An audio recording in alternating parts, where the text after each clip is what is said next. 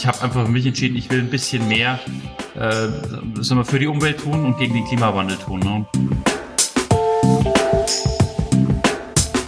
Das war für mich war immer so der, der Proofpoint, äh, wenn ich vorm Fernseher sitze auf Nacht ne, und, und irgendwie ähm, irgendwas anschaue, würde ich, würde ich das einfach so nebenbei naschen. Ne? Würde ich es machen mhm. oder würde ich es nicht machen? Ich finde das unglaublich schlimm, wenn, wenn, wenn Führungskräfte nicht auch mal äußern, nicht mal Zweifel äußern oder vielleicht auch mal Unkenntnis äußern etc. Und ich gebe mir da Mühe, relativ transparent damit umzugehen. Salut und willkommen im Podcast von 0 auf 1. Hier hören Sie bei Gesprächen mit Unternehmern und Influencer mit. Wir unterhalten uns hautnah und ohne Schnitt über Erfolge und Misserfolge, Probleme und Lösungen und alles, was uns beschäftigt und ausmacht als Unternehmer oder als Influencer.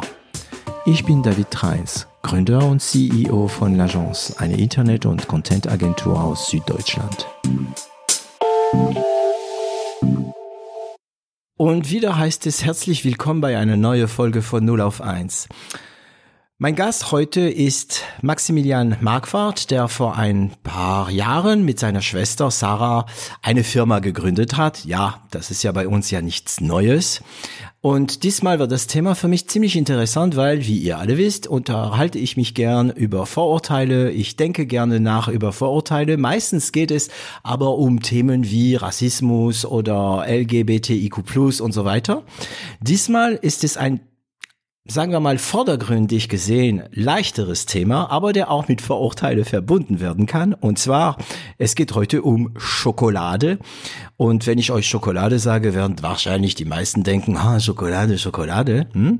Aber wenn ich euch sage, dass es jetzt Schokolade gibt ohne Schokolade, dann kommen die Vorurteile. Dann denken die meisten von uns, ich habe auch so reagiert, erstmal äh, Schokolade ohne Schokolade mit Hafer. Was mit Hafer? Mhm.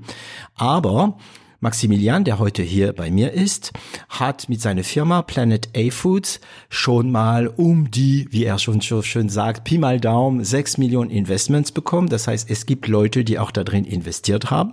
Und ähm, das ist schon mal ein Zeichen dafür, dass die Idee nicht so blöd ist. Aber ist wieder mal das, was wir hier bei Podcast, äh, bei unserem Podcast äh, eine Schnapsidee äh, nennt. Und ihr wisst, was ich von Schnapsidee halte. Facebook war eine Schnapsidee, der iPhone war eine Schnapsidee für mich und die natürlich sehr gute Idee sind. Hi Max. Servus David, grüß, grüß dich. Grüß dich, wie geht's dir? Mir geht's super. Dir ähm, geht's freut super. mich, dich heute zu sehen. Ja, ich freue mich auch, äh, dich dabei zu haben. Ähm, ich freue mich auf die Geschichte, weil das ist wirklich jetzt sofort mal was, Schokolade ohne Schokolade. Ähm, ich freue mich auf deine Geschichte. Ich weiß, dass du auch ein bisschen Background hast. Wir haben teilweise gemeinsame Interessen. Ich hoffe, wir werden nicht zu sehr so abschleifen. Aber für unsere Zuhörer, die dich vielleicht noch nicht kennen, könntest du dich mal kurz selbst vorstellen. Ja, sehr gerne, David. Danke dir. Äh, ja, ich bin der Max, ähm, bin 36 Jahre alt, bin äh, Ingenieur und Materialwissenschaftler vom Background, lebe in München mit meiner Frau und meinem acht Monate alten Sohn oh. ähm, und habe meine Karriere eigentlich im, im Automobilbereich mal begonnen, vor ja, zwölf Jahre ist das jetzt schon her. Ähm, habe dann verschiedene ja, Positionen gehabt, ähm, auch teilweise schon was selbst gegründet und habe äh, im März 21, äh, David, wie du richtig sagst, mit meiner Schwester Sarah äh, eine Firma gegründet, um Schokolade ohne Schokolade oder ohne Kakao eigentlich herzustellen. Ohne Kakao, genau. Mhm. Genau. Und ja, ich äh, freue mich, dass ich heute hier sein kann und so ein bisschen davon berichten kann, warum wir das machen und warum das, ähm, wie du nennst, warum das keine Schnapsidee ist, sondern warum das die Eine Zukunft richtig ist. gute Idee, ja. Genau. Ähm, also acht Monate Sohn, ne? Also erstmal, ich gratuliere euch, ähm, also euch drei dann, ne? äh, als Unternehmer, wir hatten schon hier unsere Kandidaten. Ich hatte, glaube ich, sogar einen, einen Gast, der äh, sein Kind zwei Wochen vorher bekommen hat. Der hat so Augen gehabt, so Riesenaugen, so, also nee, ganz kleine Augen mit riesenschwarzen ähm, ähm, Farbe rumherum. Ähm, also 2021 ist noch ganz frisch, aber ist natürlich die erste Frage, die einem im Sinn kommt. Wie kam die Idee auf, Schokolade zu machen ohne Kakao? Mhm. Ja, es ist eine längere Story. Ne? Ich, meine, ähm, ich hatte ja vorher erwähnt, ja, ja ich hatte es ja erwähnt, ich komme aus der Automobilindustrie, habe eine Zeit lang da drin gearbeitet, habe mich äh, ungefähr 2014 selbstständig gemacht mit einer Beratungsfirma, äh, war in dieser Beratungsfirma von 2014 bis 2020 ähm, und habe meine Anteile äh, an dieser Beratungsfirma veräußert. Ähm, und der Hintergrund damals der Veräußerung war, dass ich einfach ähm, ja gesehen habe, dass das, was wir gegen den Klimawandel tun in Deutschland, insbesondere politisch, dass das meiner Meinung nach zu wenig war. Ne? Vor allem in der letzten Regierungsperiode, glaube ich, ist das einfach so ein bisschen zu kurz gekommen. Und ich habe einfach für mich entschieden, ich will ein bisschen mehr äh, sagen wir, für die Umwelt tun und gegen den Klimawandel tun. Ne? Und bin dann ähm, nach dem Verkauf meiner letzten Firma, den äh, habe sehr viel, ja, muss sagen, ich habe sehr viel rumgemotzt vor Freunden. Habe gesagt, das kann ja nicht sein. Ne? Die Entscheidungen, die man heute politisch trifft, sind ja für mich überhaupt nicht nachvollziehbar. Ne? Tun wir alle, ne? Über die Politiker rummotzen ist eine, ich glaube, ja, weltweite Spezialität. Ne? Ich kann es, ich kann es auch echt gut. Ne? Also vor allem, wenn ich dann ein paar Bier getrunken habe, kann ich das mega gut. Echt? Hast du französische Vorfahren oder so? nee, und da haben ein paar Freunde gemeint, ah, Max, du bist ultra nervig, mach halt was dagegen. Jammer nicht, mach was dagegen. Da haben sie mhm. auch recht. Äh, dann habe ich entschieden, ja, dann muss ich halt irgendwie selber in die Politik gehen. Also du merkst schon, dass ich muss ein bisschen länger ausholen, aber da wäre Zeit mhm. ja, ja, das, das, das ist, was uns interessiert, nicht nur die Firma, sondern Lebenslauf. Ja, und dann, ähm, genau, gesagt, gut, muss ich an die Politik gehen und muss irgendwie selber mitwirken. Ne? Und dann war eine Freundin, war bei der SPD ähm, ja gut, zur SPD kannst du es nicht gehen, weil da ist schon eine Freundin von mir, da gehe ich halt zu den Grünen. Ne? Bin ich den Grünen beigetreten, in, bin ja aus München, ne? bin den Grünen im, in Kommunalbezirk Harlaching beigetreten, äh, unter Giesing-Harlaching, ist ein Stadtteil von München. Und bin halt äh, ja einfach erstmal Mitglied geworden und bin dann auf die ersten Versammlungen gegangen und habe dann aber irgendwie schnell festgestellt, dass das Thema Kommunalpolitik ziemlich diametral zu dem ist, was man als Unternehmer normalerweise macht. Ne? Also in der Kommunalpolitik ja. diskutiert man sehr viel äh, und es ist halt, wie, so, wie man so sagt, Politik. Ne? Das ja. ist, ich ähm, unterbreche dir kurz, weil du, also ich unterbreche nicht immer, ich unterbreche immer wieder, aber wenn ein Nerv bei mir getroffen ist, dann unterbreche ich sofort. Für mich, ich, ich glaube, du wirst grinsen. Für mich kann man, also ich liebe es, die Welt immer wieder in zwei zu teilen, schwarz-weiß oder was auch immer. Ja. Ich weiß, dass es nichts wirklich ist, aber macht mir Spaß. Und ich teile gerne die Welt zwischen Leute, die Geld verdienen, die Geld erwirtschaften, sagen wir mal nicht verdienen, sondern Geld erwirtschaften und Leute, die Geld ausgeben. Beide sind nötig, natürlich. Ne? Also es müssen ja auch Geld, Leute, die Geld geben. Und Politiker erwirtschaften kein Geld.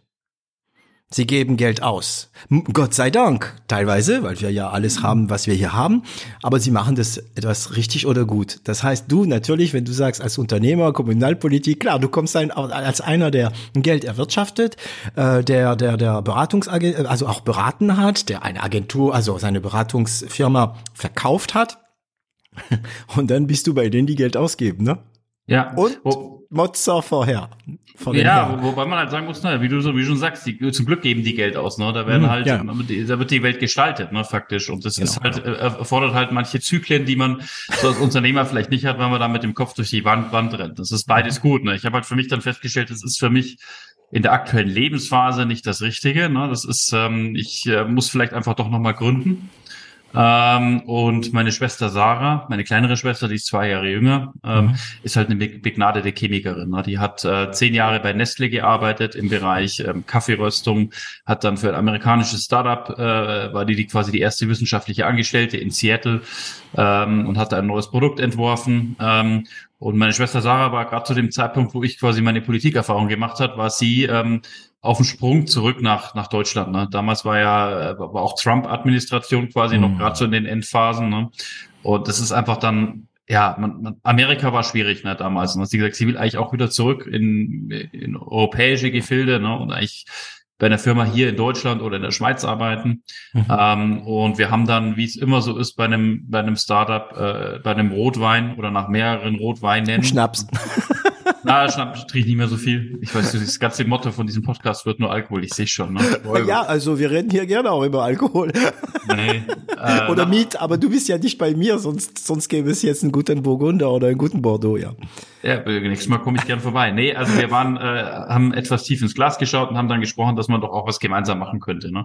Weil aus dem im Nahr also die Lebensmittelchemikerin und im Nahrungsmittelbereich hast du einfach extrem viel Potenzial noch an allen Ecken und Enden. Ne? Mhm. Und wir haben dann angefangen bei mir in der Küche so ein bisschen, wir haben uns erst gedacht, okay, im Plant-Based Meat-Umfeld gibt es immer noch Bedarf an sagen wir, neuen strukturgebenden plant-based Meats, also ich sag mal Steaks, ne, die halt wirklich eine Fleischfaser haben mhm. ähm, und haben da ein bisschen rumexperimentiert. Und ich habe aber gleichzeitig, und jetzt kommt gleich der Switch zur Schokolade, ähm, ich habe gleichzeitig ein Buch gelesen von einem amerikanischen Biologen. Der Biologe nennt sich Rob Dunn. Mhm. Das Buch heißt Never Out of Season. Also Rob Dunn, Never Out of Season. Mhm. Also das notieren wir immer auch in den äh, ja. Descriptions danach. Mhm.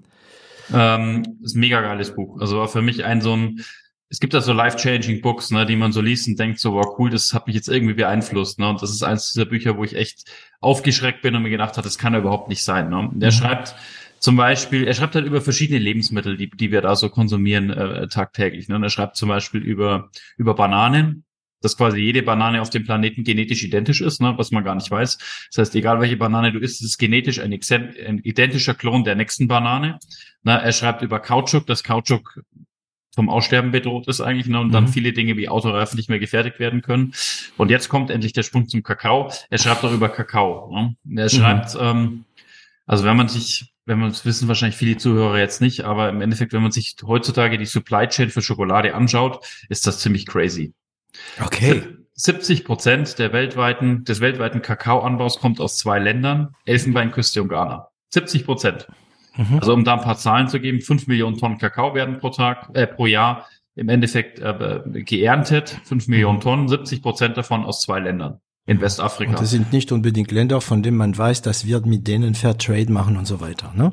Genau, also Elfenbeinküste mhm. und Ghana, äh, ist in Westafrika an der Atlantikküste. Ähm, es war aber nicht immer so, ne? Und das ist, jetzt kommt der interessante Part, über den Rob Dunn schreibt. Ne? Es war quasi in den 60er, 70er, 80er Jahren gab es eine ähnliche zentralisierte Supply Chain. Und zwar, da kamen 70 Prozent des Kakaos kam aus Bahia und Brasilien, Südamerika. Mhm. mhm. Und wie es in so südamerikanischen Ländern oft so ist, ne, da gibt es natürlich starke Gewerkschaften, die Leute sind heißblütig, ne, und äh, einige, eine Gewerkschaft hat damals, in, ich glaube 81 war das, ähm, hat, hoffentlich macht niemand Faktencheck, ich weiß nicht, ob es 81 nee, oder 79 das war. Das nimmt uns keiner übel. Um, um die 80, um, um 1980 rum, ne, haben die einen Schädling eingeschleppt in die, in die Kakaoplantagen, ne, wo eben damals der ganze Kakao herkam. Mhm. Und dieser Schädling nennt, nennt sich Witch's Broom. Mhm. Und dieser Schädling hat alle Kakaopflanzen in Brasilien und Bahia ausgelöscht innerhalb von zwei Jahren. Ausgelöscht. Moment, Aus das heißt, wie kam der? Der wurde also, eingeschleppt. Das war eine sozialistische Arbeiterpartei. Die haben einfach gesagt, so, es war, war ein Anschlag. Es war bewusst, was, das ja. hatte ich so richtig verstanden. Also ich, ich habe, deswegen habe ich nachgefragt, weil ich dachte, was? Moment, die haben das Ding reingeworfen, um zu schaden, ne? Um zu schaden, ja. Ach du dickes Ei. Und innerhalb von zwei Jahren war das Ding, war die komplette, der komplette Kakaoanbau platt, ne? Ähm, und seit dieser Zeit sind beide Länder netto, netto Importeure von Kakao. Das haben sich, die haben sich bis dato nie, nicht erholt, ne? Und was haben wir Menschen gemacht? Wir haben einfach eines gemacht. Wir haben diesen kompletten Anbau, den wir zentralisiert aus Brasilien und Bahia hatten, repliziert in Westafrika. Also wir sind einfach einen Kontinent weiter gehüpft. Ne? Mhm. Also dieses Konzept, die Art der Produktion und diese alles. Network und so weiter, alles einfach eins zu eins. Und warum Afrika? Weil da ähm, bestimmte hm. Länder, die ich ja, jetzt natürlich ist, ja nie nennen werde, eine gewisse Erfahrung haben und so weiter. Ne? Das ist eine Klimaerfordernis. Ne? Ja, auch das halt noch. Für die gleiche eine gewisse, gewisse Feuchte brauchst du und, und ein gewisses Klima und das hat sich da halt so ergeben. Ähm, und äh, zurück zu diesem Buch von Rob Dunn. Ne? Also man muss dazu, es gibt zum Beispiel keine Verbindungsflüge zwischen Brasilien und Westafrika, weil es verboten ist, weil man Angst vor diesem Schädling hat. Ne? Und hm, äh, keine direkte Flüge. Nee, ist hm. verboten. Ähm, und, und, und, und er schreibt über so Dinge. Ne? Und, und, und im Endeffekt schreibt er auch darüber, dass quasi in diesen beiden Ländern, wenn der Klimawandel kommt, ne, wenn die eineinhalb Grad eben kommen und so wie es aussieht, werden die eineinhalb Grad ja leider fallen, äh, wird es in diesen beiden Ländern auch sehr viel trockener, sodass mhm.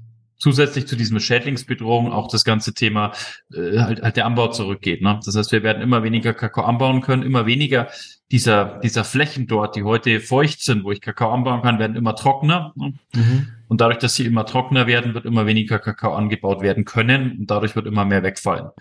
Äh, wäre im Grunde kein Problem, wenn wir, wenn wir quasi ein, ein System hätten, was verteilt ist, ne, wo du sagst, du hast überall so ein bisschen Anbau. Asien, Afrika, Südamerika. Wenn du aber plötzlich sagst, 70 Prozent des Kakaos sind eminent durch den Klimawandel und durch Schädlinge bedroht und das ist aktuell der Fall, dann siehst du, dass in der Kakao-Supply Chain natürlich schon eine gewisse Bedrohung herrscht. Ne? Mhm, mh. Und die, ich habe dieses Buch gelesen und habe mir gedacht, das kann überhaupt nicht sein. Ne? Wie kann es sein, dass, sag mal, die großen Firmen da immer noch sagen wir, gut schlafen können. Ne? Wie kann ein CEO von Mondelez gut oder von Nestle gut schlafen, wenn er auf der anderen Seite weiß, dass eigentlich diese komplette Kakao-Supply Chain massiv bedroht ist. Ne?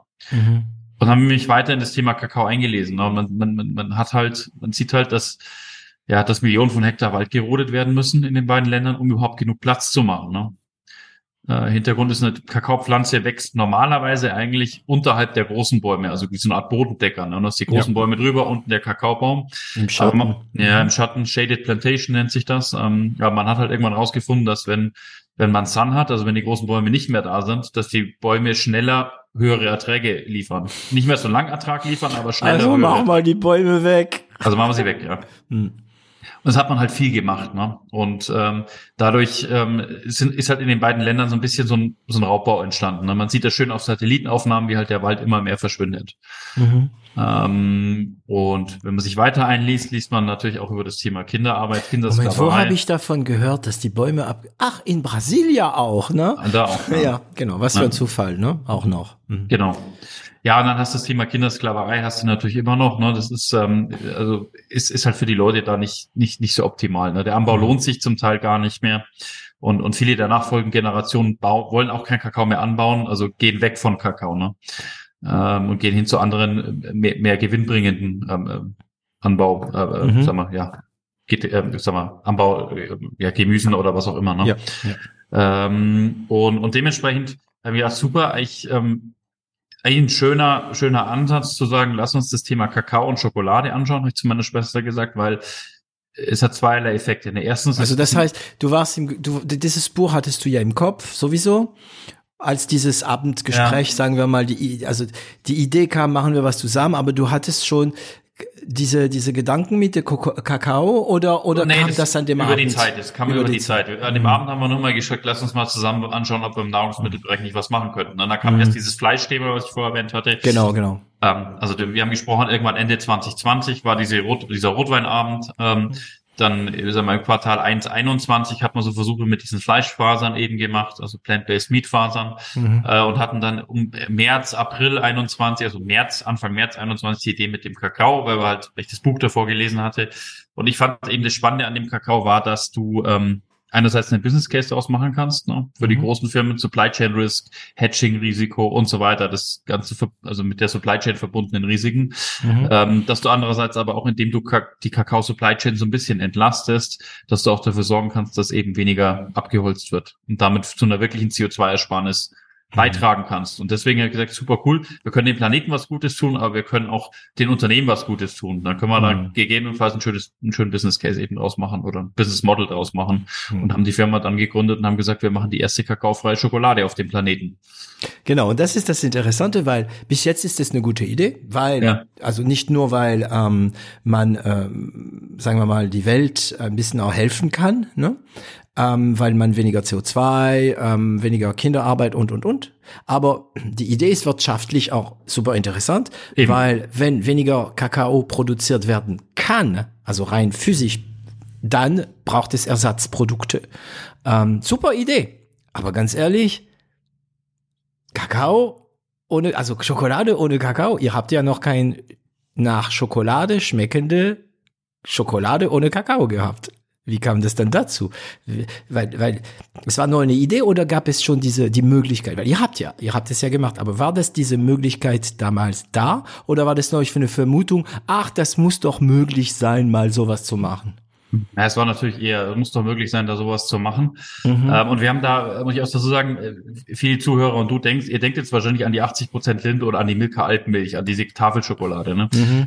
Man muss sich aber im Hinterkopf behalten, dass ähm, 90 Prozent der Schokolade, die im Markt draußen verwendet und verarbeitet wird, sind Schokoladen, die in Produkten vorkommen, wo du die Schokolade gar nicht wahrnimmst. Mhm. Denk, denk an Croissants, Kuchen, wo du Streusel drin hast, Schokoeis, ähm, Eis zum Beispiel, äh, mhm. Drinks, ähm, also quasi Schokomilch. Äh, denk an, an Smarties, denk an M&M's, denk an also wir haben an die ganzen Produkte gedacht, wo Schokolade ein Ingredient ist, aber nicht die Hauptingredient, wo sich der Mensch vielleicht gar nicht so die Gedanken gemacht, woher kommt jetzt meine Schokolade und wie gut ist die. Ne? Und das mhm. war für uns immer so der Gedanke, dass wir sagen, wir machen eigentlich ein Produkt für alle die Produkte, wo man nicht unbedingt Schokolade braucht, um dann mehr Schokolade zu lassen für die Applikationen, wo hoffentlich immer Schokolade drin ist, ne? Die Milka Alpenmilch, die 80 Prozent Lind, also die ganzen Premium-Anwendungen, ne? Ja. Ähm, und zurück zu seiner Frage. Meine Schwester ist halt seit zehn Jahren Chemiker? im Bereich äh, Lebensmittelchemie unterwegs mhm. und insbesondere im Bereich Maillard-Chemie. Maillard-Chemie ist ähm, im Endeffekt ein Spezialgebiet der äh, der Lebensmittelchemie, äh, wo es darum geht zu beschreiben, wie sich Aromastoffe bilden. Genau, das wäre die nächste Frage. Gibt es da nicht schon Aromen dafür? Ja, aber alle miserabel. Und alle mm. nicht hm. natürlich, sondern artificial und sowas willst du genau. natürlich auch Dann nicht. sind wir wieder in die andere. Ähm, Exakt. Also für, mm. gibt's natürlich, werden angewendet zum Teil, aber es sind alle, es gibt kein gutes Schokoladenaroma mm. da draußen. -hmm. Ähm, nee, aber meine Schwester hat eben zehn Jahre in, in, in diesem Bereich geforscht ähm, und hat relativ viel Erfahrung äh, darin, wie sich gewisse Aromen bilden. Ne? Und wir haben, wir sind dann rangegangen und haben eigentlich die, die Kakaobohne genommen, den Kakao, und haben die analysiert und haben geschaut, was sind eigentlich warum schmeckt Schokolade nach Schokolade und woher mhm. aus der Kakaobohne kommt das? Ne? Und haben dann eine rohe Kakaobohne genommen, die übrigens weiß ist, eine fermentierte Kakaobohne und eine geröstete Kakaobohne und haben die analysiert und haben uns angeschaut, welche sagen wir, welche Inhaltsstoffe sind drin und zu was führen die am Ende. Ne? Mhm. Und eine der Erke und ich habe das mit dem Gerät, wir haben das mit dem Gerät gemacht, das nennt sich Gaschromatograph. Mhm. Hat der einen Namen gehabt, das Gerät? Nö, Gaschromatograph. Chemiker haben manchmal Geräte, die geben den Namen, so Heinz und Horst und so weiter. Nee, weißt du es nicht? Nö, hat bis jetzt keinen Namen bei uns. Okay.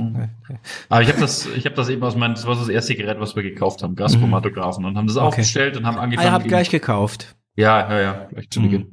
Mhm. Und haben dann gesagt, lass uns das analysieren und haben dann ausgefunden, dass 80 Prozent der Aromen, die in der Massenmilchschokolade drin sind, Massenmarktmilchschokolade drin sind, 80 Prozent der Aromen sind tatsächlich Prozessaromen. Mhm. Also durch Aromen, die Röstung und so weiter. Und oder? Fermentation, genau, mhm. Fermentation und Röstung. Und was haben wir dann gemacht? Wenn 80 Prozent, also Umkehrschluss, wenn 80 Prozent der Aromen Prozessaromen sind, dann brauche ich vielleicht am Anfang auch für die 20 Prozent keine Kakaobohne, sondern kann eben, kann eben mit anderen Ingredients reingehen und haben unter anderem Hafer gefunden, äh, haben also ganz viele verschiedene Ingredients Komm, eben sag, angeschaut. Gib uns ein paar Sachen, die überhaupt nicht funktioniert haben. Was hat überhaupt nicht funktioniert? Boah, Ackerbohne gehabt.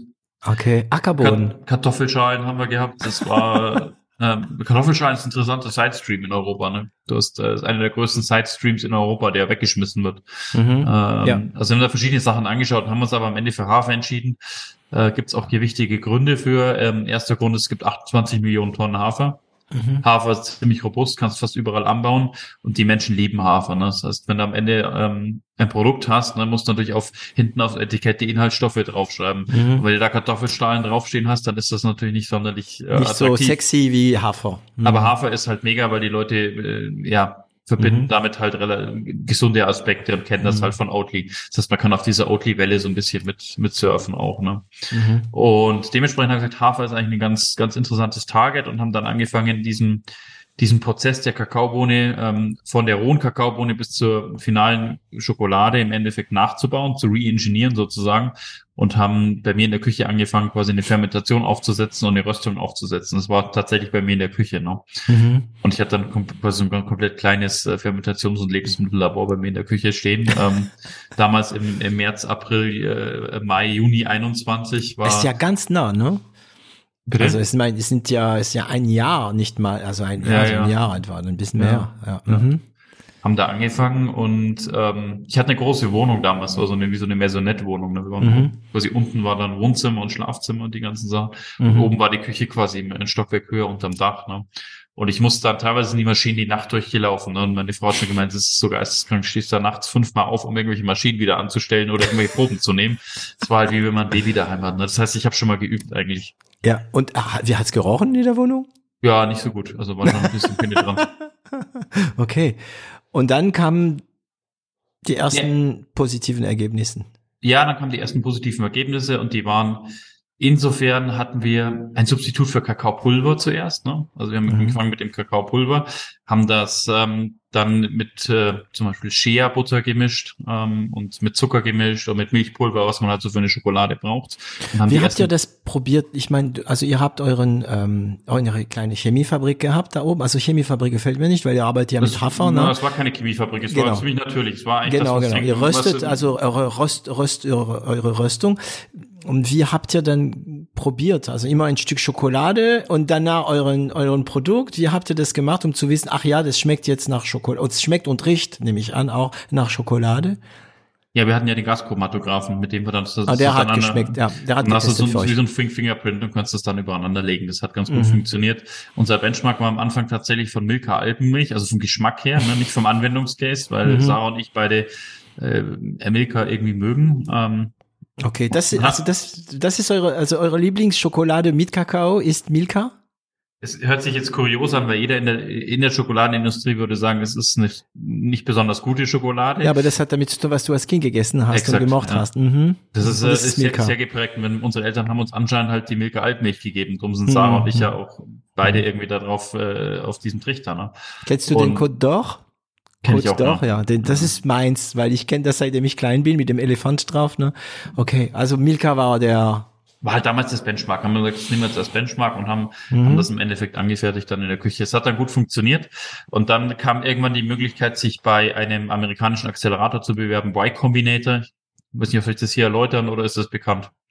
Kannst, also ich habe schon gehört, aber nicht jeder, der hier ähm, Ja. zuhört, kennt es, ja. Also Y Combinator ist ein sehr bekannter amerikanischer Accelerator, ist eigentlich, sag mal, die Mutter aller Acceleratoren, sagt man so schön. Okay. Und das sind damals, die haben das Thema Airbnb mit, mit, mit groß gemacht, die haben das Thema, was haben sie noch gehabt?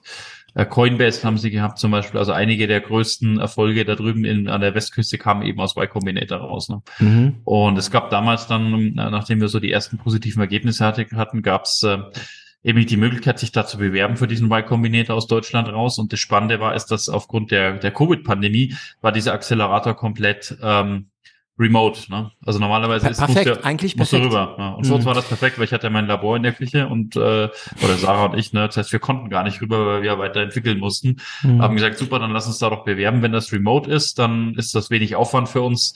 Dann machen wir da mal mit. Und Kurz mal, bevor wir weiterdenken, äh, weiter hören. Warum Amerika? Warum habt ihr da nicht eine Startup-Unterstützung in Deutschland gesucht? guter Punkt. Ähm, Mhm. Es ist einfach global so, glaube ich, dass in Deutschland gibt es immer mehr, ne? aber global gesehen ist Deutschland einfach sehr, sehr unwichtig und ist die Startup-Szene in Deutschland sehr, sehr klein. Ne? Und ich habe ich hab mit dem Freund gesprochen, der vor im Jahr vor uns bei Y Combinator drin war. Die sind aus Slowenien. Ne? Das ist die Mhm. Firma Juicy Marbles. Und dieser Freund hat mir erzählt, äh, Max, we've been a scrappy Slovenian startup before Y Combinator and after Y Combinator we've been on the on the international stage. Mhm. Das heißt, was einfach den Unterschied macht, du bist plötzlich nicht mehr irgendein deutsches Startup, was in der Küche was macht, sondern du bist plötzlich ein renommiertes Startup mit Startup. internationalem Ansehen, Mhm. äh, wenn du nach Y Combinator rausgehst. Und das war das, was uns damals überzeugt hat, Sarah und mich. Ne? Das Mhm. Y Combinator ist nicht ganz günstig, da gibt man so, also ist Wie nicht viel? umsonst. Prozent das kannst du nachlesen, sieben Prozent nehmen die Okay. von deiner Firma. Ich weiß für nicht, die. Unterstützung, ne? Also, Ja, genau. aber für das ist ganz smart money. Also ich meine, ja, gib mir sieben Prozent und deine Chance, Erfolg zu haben, werden dann äh, Ja, und ich habe halt auch für mich immer gesagt, ähm, das, was wir hier bauen, ist entweder riesig oder gar nichts. Ne? Es gibt da Mhm. wenig dazwischen. Und am Ende ähm, darf man, glaube ich, auch nicht immer nur auf die Dilution schauen, sondern muss halt schauen, dass wir das Ding so groß wie möglich machen. Ich habe halt gesagt, in Y Combinator, wenn die uns nehmen, dann ist das die, die beste Chance für uns, das Ding richtig groß zu machen, weil dann ganz Mhm. andere Investoren kommen. ja, Ne? genau. Dann, aber da warst du noch mit deiner Schwester in deine Küche und Ja, hast du natürlich. noch selbst geröstet, ne? Mhm. Ja, natürlich, ja klar. Und dann sind wir da beigetreten. Y Combinator ist ja eigentlich, ähm, sagen wir, 99 Prozent deren Firmen sind Softwarefirmen. Ne? Und dann hatten die halt diese ganzen Softwarefirmen und wir waren eine Schokoladenfirma inmitten dieser ganzen Softwarefirmen. Fanden die natürlich auch cool. Max und die Schokoladenfabrik, die hast Ja, du schon gehört, so. oder? Ja. mhm. So, ja, ja, klar. Und wir haben uns dann auch relativ früh gesagt, wir sind die Chocolate Siblings. Das war ein bisschen unser, unser Branding, was wir hatten als Personen dann bei Y Mhm. Combinator. Mhm. Und ich muss auch sagen, das war bei Combinator selber vom, vom Fachwissen her so, würde ich jetzt gar nicht sagen, war der größte Effekt, sondern es war mehr so dieses, wie sie einen antreiben, also bei Y Combinator möglichst schnell auch ein Produkt zu machen und rauszubringen. Ne? Ja, weil du hattest ja schon mal in deinem Leben eine Firma gebootstrapped Ja. mit deiner Beratungsfirma. Äh, Ja, Firma. Ähm, da müssen wir auch noch dazu kommen. Ähm, werden wir auch, ich habe es notiert. Das heißt, genau, das meinst du, wenn du sagst, ja, das war nicht so, also den Effekt, dann hattest du ja weniger gebraucht, aber diese Motivierat Motivation, diesen Push und so weiter war. Diesen, diesen Push einfach vor, vor Kunde zu kommen. Hm, das ist hm. mega stark, ne? Die, die treiben einen so unglaublich an, sagen einfach, jetzt hau das Produkt raus. Und das war natürlich noch nicht perfekt. Unsere ersten Schokoladen waren ehrlich gesagt disgusting, ne? Die waren, die konntest du fast nicht essen. Was haben wir dann gemacht? Okay, wir mussten halt ein Produkt machen. Ne? Das Y Combinator dauert vier Monate, ne? das war irgendwie von Mai bis September war das so ganz grob, also über mhm. den Sommer. Summer Batch heißt das. Und du musstest im September ein Produkt ausgeliefert haben. Ne? Das war einfach Pflicht. Und unser Produkt war halt nicht gut. Also in MVP, wie man so schön sagt. Ja, genau. Mhm, mhm. Genau. Es war halt einfach damals nur nichts. Ne? Und dann haben wir gesagt, wie meinst du nichts? Ich möchte ein paar knusprige Details. Hat es einfach nicht geschmeckt, nicht gerochen oder? Ja, es war okay. Es hat wie Schokolade entfernt geschmeckt, aber es war noch nicht so, dass ich gesagt, cool. Es mhm. war für mich war immer so der, der Proofpoint, äh, wenn ich vorm Fernseher sitze auf Nacht, ne, und, und irgendwie im, irgendwas anschaue, würde ich, würde ich das einfach so nebenbei naschen, ne? Würde ich es machen mhm. oder würde ich es nicht machen? Und es war damals zu dem Zeitpunkt war es einfach nicht da. Und da habe ich eins gegessen und habe mir gesagt, nee, Entschuldigung, ich äh, mag lieber passt, Schokolade. Passt, passt mhm. schon, ich nehme wieder, wieder was anderes, ne? Mhm. Und dann wussten wir einfach, wir sind noch nicht da, ne? Mussten aber ein Produkt rausbringen. Dann haben wir uns gesagt, okay, dann machen wir jetzt folgendes, dann ähm, holen wir uns jemand, der wirklich coole Produkte machen kann. Und ich habe dann Moment, so, der wirklich coole Produkte machen kann? Schokolade. Also, okay, oder der wirklich Produkt cool machen kann. Nee, der wirklich coole Produkte machen kann. Mhm, und zwar mhm. habe ich dann gesagt, lass uns einen Konfiseur holen, lass uns jemand, der gute Pralinen machen kann, ne, und lass uns diese Person, diese Person kann uns helfen, aus unserer Schokolade ein richtig geiles Produkt zu machen, weil selbst mhm. wenn sie noch nicht perfekt ist, dann kombinieren wir sie einfach mit Füllungen. Ne? Und dann haben ja. wir Pralinen gemacht mit sehr, sehr, sehr dominanten Füllungen, zum Beispiel Kürbiskernfüllung oder haben die teuersten und besten Haselnüsse eingekauft mit der Haselnusscreme das gemacht und haben nur ganz hauchdünn außen die Schokolade drauf gemacht. Ne? Mhm. Und dadurch ist aus quasi aus der Schokolade, die eigentlich nicht gut war, ne, am Anfang, es sind sehr, sehr geile Produkte raus geworden. Weil wenn du die Praline im Ganzen gegessen hast, war das natürlich wieder mega das Geschmackserlebnis, weil du hattest mhm. natürlich eine geile Nuss drin, du hattest mhm. eine coole Kürbis Kürbiskernfüllung. Das Ding hat am Ende mega geil geschmeckt. Und dann mhm. haben wir neun kleine Pralinen gemacht in so einem, so einem Supermassive Testkit haben wir das damals genannt. Mhm. Ähm, und haben das, äh, haben da paar tausend Stück gemacht von, von diesen Testkits und haben die dann alle Welt verschickt. Und es war bahnbrechender Erfolg, weil die Leute alle gemeint haben, das schmeckt mega geil, die schmecken den Unterschied nicht. Mhm. Aber die Referenz war halt immer eine Praline und da schmeckt die Schokolade dann in den Kombinationen, die wir hatten, eh nicht so stark raus. Dementsprechend war unser Produkt gar nicht im Vordergrund, äh, war halt so Sondern Beiwerk. die Praline. Mhm. Ja, aber man hat halt mhm. trotzdem außen, sagen wir, immer Schokolade gesehen, weil es war ja trotzdem braun. Das heißt, in der Wahrnehmung mhm. war es ein Schokoladeprodukt, im Geschmack mhm. war es halt eine gefüllte Praline. Ne? Und das war immer noch während der Zeit der Inkubation, äh, der Accelerator oder? Ähm, nee, das war, war genau, war so das Endprodukt dieses mhm. Acceleratortums, also August okay. war das dann. Okay. Und dann haben wir angefangen, ähm, im August ne, diese Supermassive Testkits an Kunden zu verschicken. War natürlich super, weil im August ist es brutal heiß. Ideal für Schokolade. Ideal. und haben das dann teilweise nach Kalifornien geschickt ne, und haben dann festgestellt, dass das Zeug natürlich alles schmilzt und haben dann mega fette sagen wir, Isolation. wenigstens ist reagiert es wie Schokolade, es schmilzt. Ja, ja. Das war ein Flop dann erstmal, oder? Nö, war mega der Erfolg. Alle fanden es mega gut. Wir mussten halt einfach, wir haben halt teilweise Ah, Pakete es hat nicht geschmolzen doch. Nee, nee, wir haben das dann in Alu, in, in, in okay. wir haben das schon gelernt, ne? Wir haben das nicht, wir waren ja nicht so doof und haben alles verschickt und haben dann gemerkt, alles ist geschmolzen, sondern wir haben das dann eben Styropor verpackt, haben Eis reingegeben wie Sau. Und das war am Ende. Carbon-Eis wahrscheinlich, oder? Ja, am Ende war das hm. Ding halt äh, ein Riesenpaket und, und innen drin waren neun kleine Pralinen. Drei ne? Pralinen. So. und okay. die Leute fanden es mega gut und dadurch haben wir dann auch eine relativ gute Seed-Runde closen können letztes Jahr im September. Direkt, also das Achtung, nach vier Monate? Wie, fünf vier, Monate. Fünf Monate Accelerator. Fünf, sechs Monate. Ja, aber das ist, ist nach Y Combinator immer so ein MVP, bei dem ihr nicht so selbst glücklich wart, ein Mini-Pivot, ne? nicht Schokolade, sondern Praline, also es bleibt natürlich Kakao, äh, Schokolade, oder ja, aber Mini-Pivot, eine gute Idee und dann Boom Seed. Ja, natürlich, das hat gut cool. funktioniert. Natürlich. Produkt, Produkt war gut. Ähm, das Produkt war gut, äh, das Gesamtprodukt, äh, die Vision hat überzeugt, der, der Markt hat überzeugt. Wir mhm. haben erste Kunden gehabt, die das interessant fanden dann auch schon. Die sind natürlich auch parallel auf uns zugekommen, einfach über dieses Y Combinator. Äh, da gab es halt viel Publicity dann drumherum. Mhm. Es war noch ein paar, ein paar Sachen, ne? Also erstmal hat die Tatsache, dass du schon eine Firma gebootstrap hattest und Exit hattest, geholfen für den Seed, dass man dich ernster nimmt. Oder wäre es genau das gleiche gewesen, wenn du ohne dieses Background? Boah, das kann ich eigentlich nicht sinnvoll beantworten, weil ich, ich weiß mhm. es nicht. Also ich glaube, ich glaube jetzt weniger, weil man kann das nicht, man kann so ein Bootstrappen einer Firma mit so einem VC-Game, wie es wir jetzt machen, echt schwer vergleichen. Also das merke ich jetzt auch immer wieder. Das ist schon echt nochmal eine andere Nummer jetzt, diese Firma im Vergleich zu der Beratung, die wir vorher, die ich vorher hatte. Ich mhm. glaube, es hat mir insofern im Mindset geholfen, weil ich irgendwie wusste, ich habe damals eben meinen Corporate-Job gekündigt, um die Beratung zu gründen. Und es hat mega gut funktioniert. Und ich habe irgendwie eine gewisse Selbstsicherheit, glaube ich, erlangt. Ich sage, es irgendwie kommt man, man kann sich immer durchwursteln. Ne? Mhm. Man muss nur immer schwimmen, dann bleibt man auch über Wasser und dann, dann klappt das auch irgendwie. Und ich glaube, diese Selbstsicherheit hat mich zu einem risikofreudigeren Mensch einerseits werden lassen, andererseits aber auch zu einem optimistischeren. Ich sag, und diese Selbstsicherheit, diese Selbstsicherheit, ist es Max oder ist es Max, der schon eine Firma erfolgreich geführt hatte? Oder warst nee. du schon? Das nee, durch nee, nee. Das ist schon, weil man halt schon mal Erfolg hatte.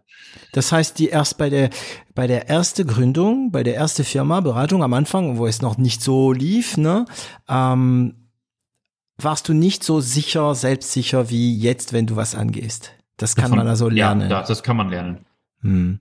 Weil es gibt ja, ein Thema. Äh, du, du, musst halt immer schauen, ähm, äh, es ist immer ein Überleben eigentlich, ne, als, als Gründer. Egal wie in welchem Stadium du bist und wie viel Kohle du hast und was du machst, das ist ein Überleben auf verschiedenen Levels, ne. Mhm. Ja, äh, ja. Oh, gut, gut ausgedrückt. Überleben aus verschiedenen Levels, ja. Mhm. Ähm, und, und, und dieses Thema, ähm, man, man stirbt nicht sofort, ne? Man stirbt nur, wenn man aufhört zu schwimmen, irgendwie, sage ich immer so ganz gern. Das ist, muss man lernen mhm. diese Erkenntnis. Und wenn man das mal gelernt hat, dann kann man fast alles machen. Ne? Ich meine, schau dir an, ich bin eigentlich jetzt auch kein Lebensmittelchemiker. Ne? Ich komme jetzt nicht aus der Branche. Ich bin eigentlich äh, Materialwissenschaftler. Ich habe promoviert auf Polymeren, ne? auf, auf mhm. Kunststoffen. Ne? Und ist aber völlig wurscht, weil im Endeffekt ist, was du was du lernst, sind eh plus zehn Prozent dessen, was du brauchst. Und den Rest, den bringst du dann on the, mhm. on the fly bei, mhm. sozusagen, und musst mhm. halt schwimmen, musst immer schwimmen, schwimmen, schwimmen, da kommst du auch voran. Weil ein Thema, was mich ich weiß nicht, ob ich es im Podcast schon erwähnt habe. Ein Thema, was mich beschäftigt, ist nicht, wie man aus den Fehlern lernt.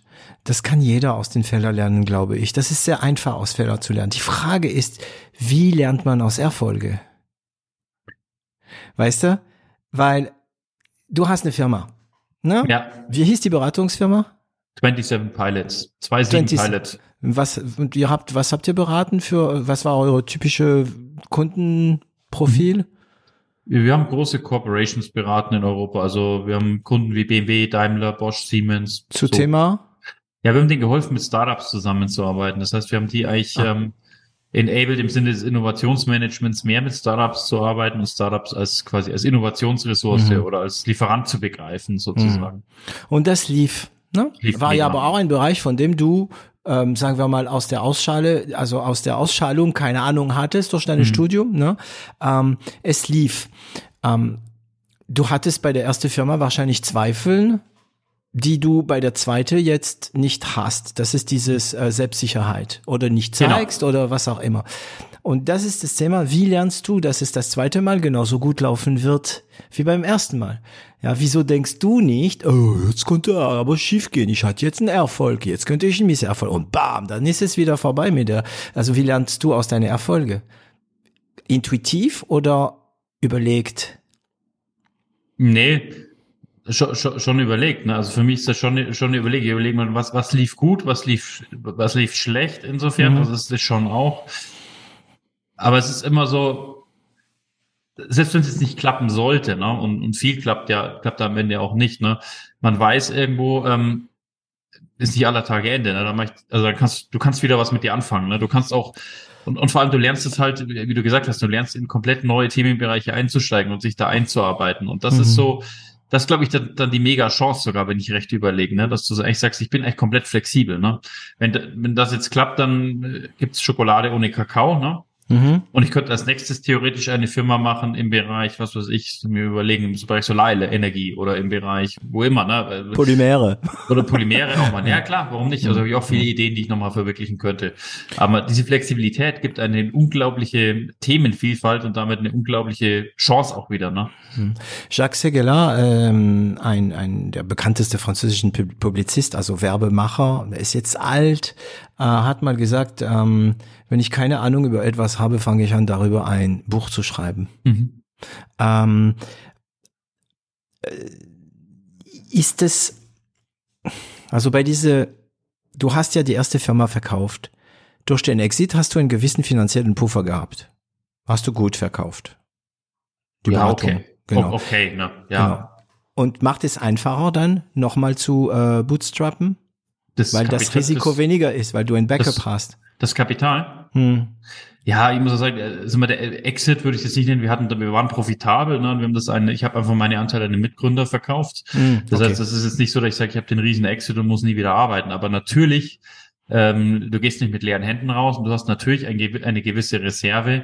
Mhm. Ähm, Den du äh, gleich in deine neue Maschine reingesteckt. Natürlich, aber ich, ich, ich bin nie reich gewesen und, und Mhm. uns auch heute nicht. Ne? Es ist Mhm. halt für mich so, gut, ich muss mal ein paar Monate nicht arbeiten, das hat schon gepasst, aber es war jetzt, äh, sag mal, ein Jahr hätte ich es jetzt nicht geschafft. Ne? Dementsprechend, aber das ist es gar nicht. Ne? Es geht nicht ums Geld, es geht nicht um den Exit, es geht mehr so, wie gesagt, um die Sicherheit. Ähm, Genau, die dir das gibt und die Freiheit und auch die Bereitschaft, gewisse Risiken einzugehen, also gute Risiken, aber Risiken einzugehen, den du, die du sonst nicht angehst. Dafür ist ja Geld also dafür kann ja Geld da sein, ja, diese Freiheit. Und ich höre dich sprechen über Freiheit, also freier, flexibler und so. Und natürlich kam die Frage, ja, hattest du ein Backup? Ja, ein bisschen. Aber trotzdem, du hast dieses Geld wieder reinvestiert. Also wieder voll Risiko. Das war relativ schnell weg, das Geld, also das, was ich da hatte. Ne? Wie gesagt, Mhm. es war kein großer Exit, sondern es war mehr für mich so super und jetzt ab das nächste. Ne? Ich bin auch jetzt von der Person nie so, äh, dass ich mich jetzt lang irgendwie aussuchen kann. Ich kann nicht ruhig sitzen irgendwie und kann nichts machen. Das sehe ich jetzt übrigens auch in meinem Sohn wieder. Mhm. Es ist erstaunlich, wenn man das aus dritte, äh, aus dritter Perspektive, aus dritter Person quasi sieht. Ne? Mhm. Äh, der ist auch mega rastlos ne? und immer unterwegs und so. Und das ist spannend dann auch wieder zu sehen, ne? weil ich äh, auch immer so so war. Ne? Also es ist immer, Schon immer. muss immer das nächste dann kommen. Okay. Gut, also wir waren in Amerika, ähm, wir haben einen kleinen Exkurs gemacht und da kam der, also gleich am Ende vom Accelerator kam der erste Seed. Ähm, wie viel waren dabei? Also wie viel ähm, Investoren waren im Seed da dort an Bord? Auf dem Board? Uh, jetzt fragst du mich was. Ähm, Viele oder? Ja, es war halt damals, war die Hochzeit der Investition. Ne? Da war, wir waren in den USA Mhm. bei Combinator, da gab es einen Demo-Day. Demo-Day hieß, du präsentierst eine Minute, 60 Sekunden hast du Zeit, vor Mhm. allen Investoren, virtuell. Und Mhm. dann schreiben dir die Investoren ne, und sagen, ich würde gerne investieren. Und wir hatten 180 Investoren, wollten in uns investieren. Nach 60 Aber das machen die nur, diese Demo Day ist nur von Firmen, also von Ideen, die in dein Accelerator waren. Ne? Ja. Das ist nicht etwas, okay. Das heißt, die wussten, dass dahinter schon mehr steckt als nur diese eine Minute. Ja klar, okay. na klar. mhm. Aber die haben das halt, die haben das halt gehört und 180 180. In, in, innerhalb von 30 Sekunden hatten wir 180 Investmentanfragen. Man muss auch sagen, du musst dir vorstellen, so ein Demo-Day, wie läuft der ab? Es sind irgendwie ein paar hundert Firmen in diesem Accelerator drin. Und Mhm. dann findet dieser Demo-Day statt. Ne? Und es ging Software as a Service, Software as a Service, Software as a Service, Schokolade. Fintech, Software as a Service, Schokolade, Software as a Service. Und dementsprechend waren wir, war der, war der Sale für uns relativ einfach. Ne? Es war Mhm. fast schon eine unfair, unfair Advantage, dass wir Schokolade machen. By the way, das ist dieses Motto unfair Advantage durch Schokolade zieht sich echt durch die, durch die komplette Firma. Ich glaube, wir hatten einfach dadurch, dass wir so ein extrem emotionales Produkt hatten, ähm, das immer positiv belegt ist. Egal mit wem du sprichst, du bist immer im positiven Bereich und fängst da Mhm. an. Ne? Kommt diese Erzähl, äh, kommt so diese, Türen auf. kommt auf. Begründung jetzt, die du gibst, Ja, kam sie nach der Accelerator oder war das euch schon von Anfang an bewusst? War das eine Waffe vorher oder Ja. ist das jetzt eine Erklärung, warum es so gut lief? nee, nee, nee, ist eine Waffe vorher. Wir wussten das. Okay. Mhm. Es war uns nicht so bewusst, wie, wie krass es wirkt, aber es ist wirklich unfassbar. Ne? Auch bei, bei Combinator. Ich glaube auch für die, für die Bewerbung bei, bei Combinator. Ne? Das ist einfach, jeder, jeder mag Schokolade. Ne? Das ist ganz Mhm. einfach gesagt. Und dadurch, dass jeder Schokolade mag, hast du schon mal 50 Prozent mehr Chancen Mhm. als das nächste Fintech irgendwo, was Das braucht dann nur noch ein Team, äh, also in dem Fall deine Schwester und du, die überzeuge ist, ne, weil du kannst natürlich mit der beste Idee auch nicht ähm, vorwärts kommen, wenn du nichts bringst, ne? Und dann 180, also das heißt 180 haben gesagt, hey, wir wollen investieren, lass uns darüber reden. Das war eigentlich die Aussage. Und dann 180 da Telefonate gemacht oder was? Ja, ja, dann haben wir Telefonate gemacht und ganz, ganz Verrückte waren dabei. Da waren teilweise Leute dabei, gesagt habe, ich investiere eine Million, schreibt hier euren Firmenwert rein, also mit einem quasi einem Blanko-Investment. Ne? Ich hätte Mhm. 300 Millionen reinschreiben können. Äh, Echt? hätten die trotzdem investiert. Ja, das war halt die verrückte Phase damals. Das war so wirklich so Ja, da war schlecht- so viel Geld vor Corona, das war Nee, es war nach Corona. Es war nach Corona. nach Corona, aber, da- aber mh, vor, vor der Ukraine-Krieg. und, und, Mhm. und bevor sagen wir, der Markt dann so ein bisschen umgeschlagen ist. Äh, wir haben dann relativ solide ähm, eine Seed eingefahren. Äh, Mhm. Lead war damals Cherry Ventures in Berlin, übrigens ein sehr cooler Investor. mhm. Äh, also nur ein bisschen Schleichwerbung hier in dem Podcast machen. Na klar. Cherry, Cherry ist mega. Äh, 50 Years. Wenn es positiv ist, erzählen wir über die Leute. Wir 50. haben ja auch Milka verkauft heute. Ja, 50 Years war noch dabei, die im Silicon Valley im Biotech-Bereich relativ aktiv sind. Mhm. Äh, sag mal, der Sequoia für Biotech-Unternehmen und dann war noch dabei der World Fund in München, auch ein Mega-Investor, äh, ein Climate Tech Investor. Ne? Das heißt, ihr habt euch die Investoren ausgesucht? Ja. Oder alles genommen? Nee, alles ausgesucht. Ja, weil die hatten alle auch einzige, eine, ja, wenn ich alles genommen hätte, hätte ich so 180 Leute am Cap-Table, ne? Wäre auch witzig, aber dann musst du, dann verbringst du nur noch deine Zeit damit, deine Investoren zu, äh, also mit den Investoren zu kommunizieren. Kannst du nichts mehr machen. Ne? Ähm, wie viel Prozent?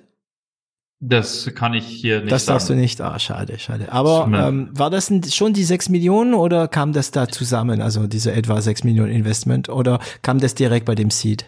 Es kam direkt bei der Seed raus. 6,1 waren es dann, glaube ich. Und das war dann eine der größten Foodtech Seed Investments Runden in Europa, glaube ich, damals. Mhm. Ähm, das war dann, glaube ich, Gourmet kam irgendwann nach uns.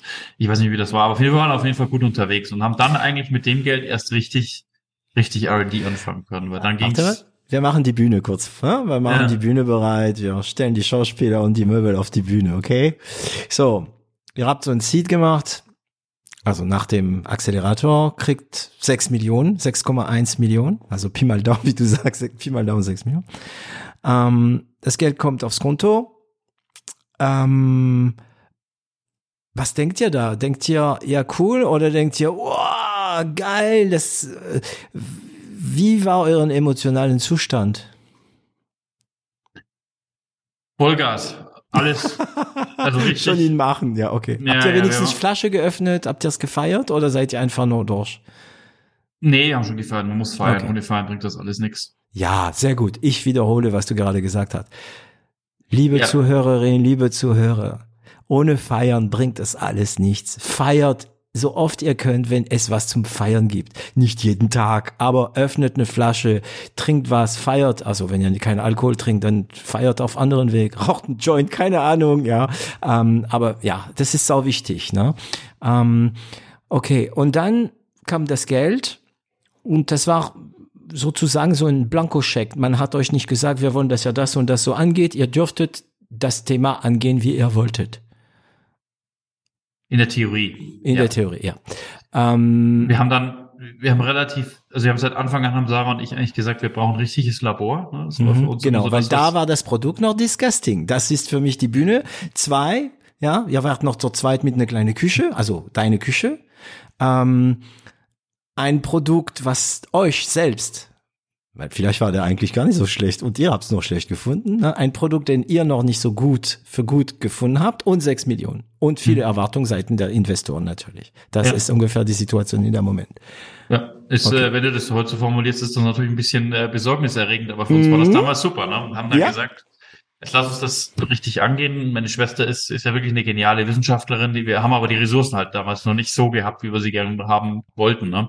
Mhm. Und wir haben dann ähm, immer nach einem Labor gesucht, um das zu machen, weil wir gesagt haben, wir wollen das möglichst weit weg von Unis halten, ne? weil Unis schwierig sind, auch in Richtung IP auch oft, ne? und haben gesagt, wir wollen das eigentlich selber hochziehen und haben haben dann ein ehemaliges ähm, Ende des Jahres, im Quartal 4 war das dann, so ähm, quasi Oktober, November irgendwie so um den Dreh rum, ein ehemaliges Labor einer Pharmafirma äh, angeboten bekommen in, in Münchner Süden.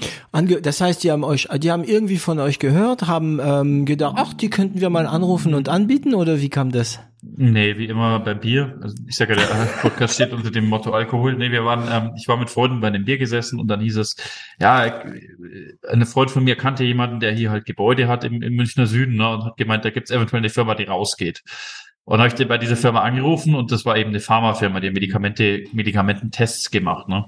Und ich, wenn euch mal vorbeikommen, können wir das mal anschauen, weil ich gehört habe, dass sie ausziehen in den Neubau. Ne? Denen ging's gut, ne? die wollten halt einfach mal was Neueres haben. Mhm. Also heißt nicht nur die Gebäude, sondern auch Maschinen? Maschinenlabor, komplett ausgestattetes Labor. Also, Boah, äh, deine Schwester hat bestimmt so, so, so Sternen in den Augen ja, gehabt. Exakt. Mein Labor, oder? War für sie ein größtes, größtes Spielzeug, oder?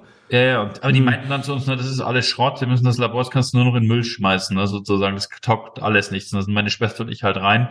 Und das Labor war von 1995, also da wurde das, glaube ich, so Pi mal Daumen, da wurde das eingerichtet. Ist das gut oder schlecht? Das ist alt, aber es okay. war so mhm. der, der Rolls-Royce unter den Labormöbeln, ne, war da drin. Also es waren die mhm. teuersten Labormöbel, die man so für damals für Geld bekommen konnte. Und mhm. die waren alle perfekt eigentlich noch, ne. Das war nicht mehr up to date, das, die Klima lief auch nicht mehr so schön und so, aber es war alles in einwandfreien Picobello-Zustand. Und ihr macht ja keine, ihr seid ja keine Pharmaindustrie, das heißt, ihr braucht, ihr habt ja nicht mal die gleichen ähm, Erwartungen. Also es gibt ja nicht mal die gleichen Erwartungen, ne? Die Sauberkeit, die Galenik und so, das habt ihr alles nicht, ne?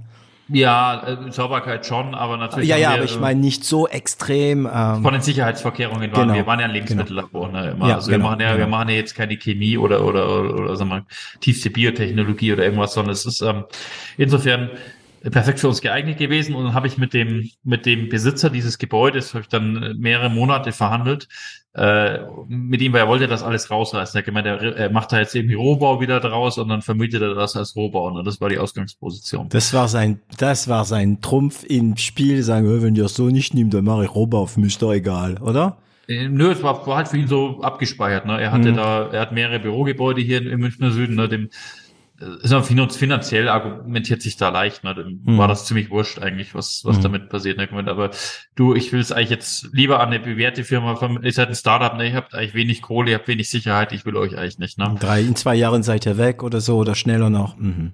Und ich konnte ihn irgendwann dazu bewegen, zu sagen, schau mal her, ähm, du musst jetzt 90.000 Euro in die Hand nehmen, um dieses gesamte Stockwerk zu entsorgen. Das kostet ja auch alles Geld, muss dann Entsorgungsfirma beauftragen. Ne? Ich mein, Ach, das wäre alles weggeworfen worden, ne? Ja, ja, dann spar dir die 90.000. Ich, ich gebe dir die 90.000 sozusagen und wenn mhm. wir pleite gehen oder wenn wir rausgehen, hast du meine 90.000 in der Hand und kannst die Entsorgung immer noch bezahlen. Das heißt, du musst nicht fürchten, dass hier irgendwie was... Du hast 90.000 Euro gespart, also hast du sie als Puffer. Ja, genau. Ich gebe mhm. dir die jetzt sofort. Und dann ich meine, ja, dann gib mir aber noch. Du gibst ihm die 90.000. Als, als, als Ablöse, ne? Dass wenn mhm. wir pleite gehen und gar keine ah, Kohle dass mehr du haben, diese, ja, okay. Mhm. Ich die, die Ablöse quasi übernehme, ne? Oder quasi die Entsorgungskosten übernehme. Könntest du ja deswegen machen, weil du ja die 6 Millionen noch Exakt. Backhand hattest. Mhm. Genau. Und dann hat er gemeint, ja, er will aber dann noch 10 Jahre Miete im Voraus. und das war dann. Entschuldigung, ich stelle mir den Typ vor so, so, ja, ja, ja. Also, also ich, ich mache jetzt die Bewegung mit meinen Fingern, die, die, die Zuhörer sehen das nicht. Ich weiß noch nicht mehr, wie der Typ aus Simpson heißt, der es immer so macht, ja, aber ja. Hm. Das waren dann 2,4 Millionen. Und dann habe ich gemeint, ja, boah, das ist also nicht möglich. Und dann haben wir uns am Ende halt so getroffen, dass ich gesagt habe, ich zahle jetzt für die, wir machen befristeten Mietvertrag, ich zahle für fünf Jahre die Miete zum Teil im Voraus, ne? Wir machen dann, dann wird die Miete, muss ich quasi keine Miete mehr zahlen, ne? Ich überweise ihm einem das auf einmal. Mhm. Äh, das waren gleich 500.000 Euro am Ende, was wir da überwiesen haben auf einmal, war für mich auch nicht der schlechteste, weil ich damals noch Habenszinsen zahlen musste. Das heißt, das ist das Geld, die sechs Weil Millionen. Weil da so viel Geld war. Hm, ja, das ja, heißt, das der hat das Geld für dich äh, negativ verzinnt müssen, ne? Genau, und ich hatte halt diese, diese Büroflächen. Wir sind dann hier in ein Labor gegangen, was 500 Quadratmeter groß ist und nochmal mhm. 500 Quadratmeter Office und hatten ähm, ein Labor, das aussieht wie aus den 70s, Mixture aus 70s und geil, 90s irgendwie geil, und haben das ja. halt äh, damit einfachen Geld irgendwie so renoviert ne, und haben angefangen hier relativ früh dann richtig R&D zu machen und, und äh, ja, und so, so ging es dann vor, vorwärts. Ne? Okay, also äh, ähm, wie haben die, also ich meine, erst, erstens, diese 500.000, bis dato war das die größte Überweisung, die du je betätigt hast? Machst. Also nicht die größte, die du bekommen hast, aber die größte, die nee, du betätigt. Wobei kann ich nicht so sagen. Wir haben damals in der letzten Firma teilweise Steuerzahlungen gehabt. Da ging es ja, okay, schon. Also ja, okay, das geht man. Das geht schnell hoch, ja, ja. Besonders wenn du ein gutes Jahr hattest und äh, du zahlst immer noch die Gewerbesteuer, wie ich kenne das ja. Also wir kennen das alle, wenn es gut läuft, kommt immer so ein Jahr, wo du boom, ja. Und ähm, okay, und das heißt, du hast so insgesamt 600.000, also 10 Prozent des Kapitals ausgegeben für die Miete, aber fünf Jahre Sicherheit. Also fünf Jahre war die, waren die Büros euren. So in etwa. Ich habe fünf Jahre im Büro und ein Labor. Ne? Und Labor. Muss auch dazu wissen, wenn du so ein Labor gebauen würdest, wie wir es hier jetzt haben. Wir hatten mhm. damals auch Planungen so ein bisschen am Tisch und haben uns das überlegt, dann wärst du über zwei Millionen locker losgeworden. Also ne? war ein Schnäppchen sozusagen. War für uns ein Schnäppchen, absolut. Ja. Und oh. ähm, ja. Und ähm, er hätte diese ganzen Möbel alles weggeworfen, ne? Ja. Okay, also Schnäppchen. Also ein, sagen wir mal, 600.000 Euro Schnäppchen, ne? Also, ah nee, die 90.000 hast du nicht geben müssen. Du hast einfach 500.000 gegeben für die Miete und so weiter. Also jetzt die Bühne sieht also aus. Ihr habt nur noch 5,5 hm, Millionen. Ihr seid immer noch zu zweit. Ja, und habt ein leeres Labor. Na, wir haben, muss man sagen, das ist natürlich, wir haben dann äh, bei Y Combinator unsere erste Angestellte geheiert. Ähm, das, wir waren dann schon zu dritt. Mhm. Sogar zu viert schon, weil ich habe eine ehemalige ähm, äh, Mitgründerin von der letzten Firma, dann die hat auch bei uns angefangen. Äh, die ist da auch noch rausgegangen und ähm, wir haben dann, wir waren dann zu viert schon nach Y Combinator, das heißt leeres Labor, also leeres Labor mit Möbeln drin, Labormöbel drin und wir waren zu viert. Also so, so war schon. Das sind so etwa so 90, 80 bis 90 Quadratmeter pro Person frei. Ja, genau.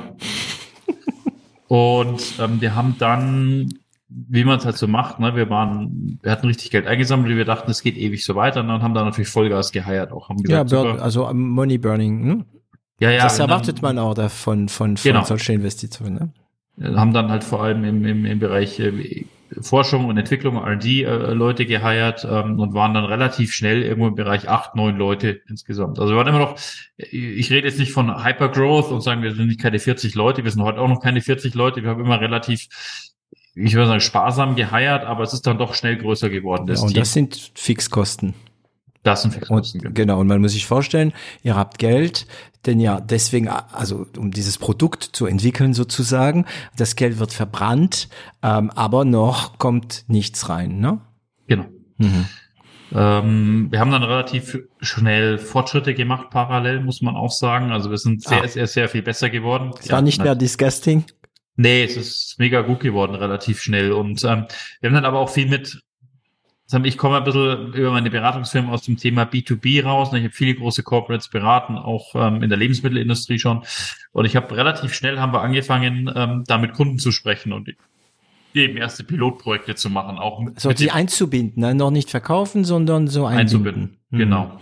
Einzubinden. Und haben, wir sind immer rangegangen, haben gesagt, schau mal her, wir machen dir dein Produkt, was du kennst, was du seit Jahren so machst, und wir machen es dir plötzlich mit unserer kakaofreien Schokolade statt mit konventioneller Schokolade. Mhm. Und wir hatten zum Beispiel damals eins, ja, es war jetzt, ähm, äh, ja, Keks, Keks-Applikationen, ähm, verschiedene Applikationen haben wir halt gemacht und haben das den Kunden präsentiert und die meisten und immer auf CEO-Ebene du mal reingegangen, haben gesagt so, schau mal her, lieber CEO, wir haben hier einen, deinen Keks, ne, diesmal mit kakaofreier Schokolade und der hat das dann immer probiert und hat gesagt, wow, kein Unterschied. Ich schmecke den Unterschied nicht. Stopp, da muss ich wieder anhalten.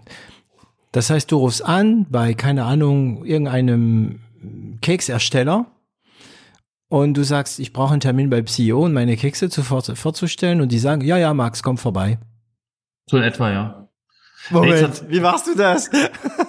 nee, es, es, ist nicht so schwer. Ne? Also im Endeffekt, hm. wir sprechen hier ja viele dieser dieser großen Lebensmittelfirmen sind der Mittelständler. Ne? Also es ist ja nicht so, hm, dass es Okay, da sind sie noch der, greifbar, die CEOs kann man dann. Ja, hm. das ist nicht der BMW-CEO, den ist vielleicht etwas schwieriger ranzukommen, aber auch da kommt man ran, wenn man hm, weiß, wie. Hm, wir hatten damals ja auch Investoren, die dann und Investoren äh, sind ja durch ähm, haben ihr Kapital ja wieder über Netzwerke quasi eingeworben. Also die haben ja wieder mhm. LPs, also Limited Partners, die wiederum Netzwerk haben und über Netzwerke kam man dann relativ schnell an die wichtigsten ran, die wir eigentlich bräuchten und haben denen okay. dann halt einfach einem haben wir in seiner Ferienhaus nach Mallorca einfach den Keks geschickt ne, und haben dann gesagt, das ist ein Keks mit äh, Nocoa, also mit unserer Kakaofreien Schokolade und top. Man ne? darf ja nicht, ähm, darf man das Schokolade nennen? Oder? Nee. Nee, das nee. ist wie Milch, ne? Es gibt eine Kakaoverordnung in Deutschland, die sehr, sehr, sehr streng ist. Sodass also sogar Nocoa viele, heißt. Nocoa, genau. Und viele mhm. vegane Schokoladen sind auch aus der Kakaoverordnung raus. Wenn du mal schaust, eine Lind vegan ist auch äh, ein äh, Süßwarenerzeugnis mit Kakao äh, auf Basis von hm. Kakao. Aber Lint steht wie das Wort Lint bedeutet das gleiche wie Schokolade. Für die ist es einfacher, sagen wir mal. Ja, ja Lint, wenn du schon sagst Lint vegan, denken die Leute Schokolade vegan. Aber wenn du mit äh, keine Ahnung, äh, irgendeine Nicht-Schokolade-Marke kommst und du musst die Leute klar machen, es ist Schokolade, das ist schwierig, ne? Wahrscheinlich. Also es ist keine Schokolade, aber es schmeckt wie Schokolade. Äh, okay, das heißt einfach die, diese, diese Firmen eingebunden, und mhm. die haben gut reagiert, also die, die, die fanden das nicht disgusting. Nee, weil es war ja auch lecker, ne? Es war ja wirklich dann zu dem Zeitpunkt, äh, auch in der Applikation hat das mega gut funktioniert. Und die sind dann, haben halt gesagt, ja, wir haben ein CO2-Thema, ne? Wir wollen irgendwie im CO2 was tun. Schokolade ist der hauptsächliche CO2-Bringer bei uns im Portfolio. Mhm. Das heißt, er löst mir das CO2-Problem, er löst mir das Supply Chain-Problem, er löst mir auch ein Kostenproblem hypothetisch in der Zukunft? Ah, das wäre die nächste Frage, weil, mhm. ja, Marquardt, das schmeckt super, ne? Aber was kostet's? Ist es so teuer wie Kakao oder billiger, teurer oder? Also unser Ziel ist, dass wir irgendwann günstiger werden, wie, wie, Mhm. wie Kakao und Schokolade, weil wenn du überlegst, Hafer wird halt, ist halt deutlich günstiger wie Kakao. Zu du heute- produzieren, einfacher. Mhm. Ja, Kakao kostet 2000, 2000 Euro pro Tonne, Hafer kostet 400, 500 Euro pro Tonne. Das heißt, allein die, die Rohmaterialien sind halt günstiger. Mhm. Aber jetzt geht es noch nicht, weil ihr seid ja eigentlich noch in Development, ne? Also in diese, in diese Zeit. Ja, also wir, aber in Skalierung wird das, wird das genau, möglich sein. dann reduzieren sich die Kosten extrem Ja. dann auf einmal. Mhm. Das ist auch unser großes Ziel. Ne? Wir wollen, wir sagen immer, wir wollen, äh, wir wollen eigentlich günst, also was haben, was im Massenmarkt funktioniert, ne? ähm, und was Mhm. den CO2-Impact über den Massenmarkt bringt. Ich sage immer, unsere große Vision ist, wir sparen 500 Megatonnen CO2 ein, indem wir eben tropische Fette, Öle, Palmöl, Kakaobutter, Kakaopulver ersetzen. Und das, diese 500 Megatonnen CO2 erreichen wir nicht, wenn wir nur in dem Premium-Segment unterwegs sind. Das bringt uns ja, gar nichts. das ne? ist zu, ja, also die Chocolatiers und die ganzen äh, Ach, Belgier irrelevant. und so weiter, die werden vielleicht als Gimmicks, aber das, du wirst dann nie Masse. Äh, Und ich hoffe auch, dass diese ganzen Premium-Applikationen weiterhin Kakao und Schokolade halt enthalten, ne? Und dass ich Ja. sage, ich mache die ganzen, ich mache beispielsweise jetzt alle Croissants mal, ne? Die Füllung kann ich machen. Ich mache äh, teilweise Dominosteine, ich mache äh, Kekse, ich mache Smarties, ich mache äh, Snickers Mhm. und so weiter, ne? Die ganzen Applikationen. Eis. Eis, ja. Mhm, mhm. Und da ist der Preis natürlich relevant. Dementsprechend war für uns immer ein im, im Lastenheft, ne? War das Mhm. Thema Preis neben CO2 ganz oben gestanden. Mhm. Und dann, ähm, ja, du warst auf dem Weg zu sagen, ja, wir haben das Geld ausgegeben, trotzdem gut erwirtschaftet. Es klang bei mir, als ob das irgendwann mal so ein bisschen eng wurde. Hm, Bis dato noch nicht. Also uns geht's noch relativ gut. Wir leben immer noch vom Geld. Mhm. Wir haben immer noch äh, genug Geld am Konto, dass wir, sagen wir, einige Monate weit kommen. Aber Mhm. natürlich ist es so, dass wir, dass wir so langsam auch dran denken, Bridge. jetzt äh, ja nicht Bridge, äh, sondern einfach nochmal eine neue Runde zu machen. Bridge brauchen wir, glaube ich, nicht. Aber kein Seed mehr dann, oder? Ja, oder Series A dann einfach. Series A. Mhm. Mhm. Weil wir vor allem jetzt gerade, äh, muss man auch sozusagen vor einer anderen Herausforderung stellen, stehen. Also wir, ich springe jetzt gerade fast ein Jahr nach vorne, aber das äh, erlaubt mir das mal.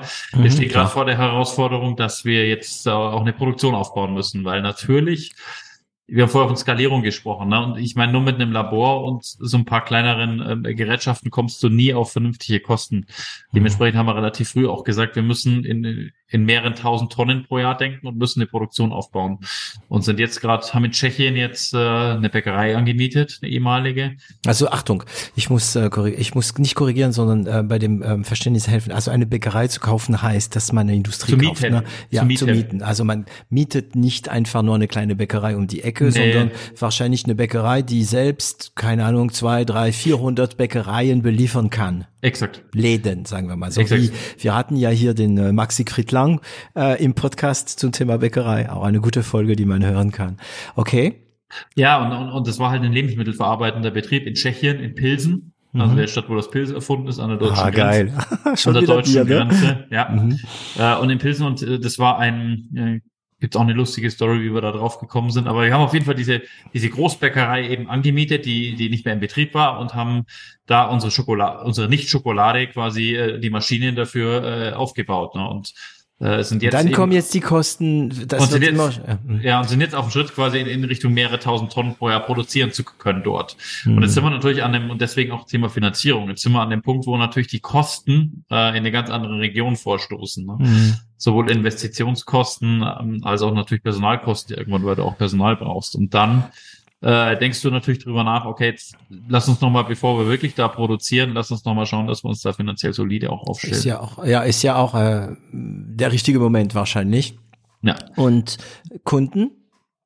Haben wir einige große in Deutschland, ja, ähm, die äh, die Produkte im Ende 23 in Handel bringen.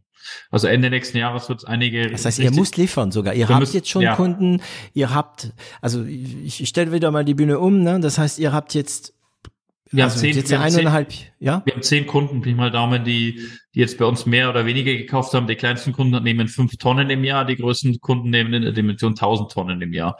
Bah, 1000 Tonnen im Jahr, ja. Ist das, also ich sag bar, weil mir kommt, ist das viel? Weil Nein. ich habe eigentlich kein, nein, okay. Nein. Hm, weil das klingt wie viel, wenn man keine Ahnung hat, aber es ist nicht so viel. Ne? Ich, ich gebe da mal eine Referenz oder ich gebe den Hörern mal eine Referenz. Ähm, es ist, es gibt eine Firma, die nennt sich Barry Callebaut. Mhm. Eric Halibo ist der weltweit größte Schokoladentrader und Kakao-Trader. Ne? Also das sind mhm. weltweit ist die größte Firma.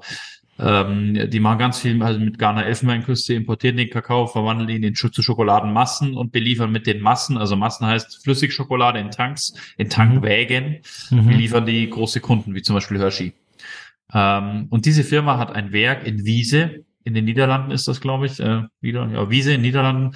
Und in diesem Werk machen die 1000 Tonnen pro Tag Pi mal Daumen. Okay, dann pro relativiert Tag. das Ganze 1000 Tonnen im Jahr, die machen 360 mal mehr als das. Ja, die okay. machen zwei, zwei Millionen Tonnen im Jahr Pi mal Daumen an Schokolade. Okay, okay. Ne? Aber ich meine, Moment, es gibt euch seit wann, wann, wann habt ihr das Geld bekommen? Ende 21, Anfang 22? Wann war also das? September, Oktober 21. ich meine, das sind ein paar Monate. Ja. Moment mal, jetzt realisiere ich das erst, erst richtig.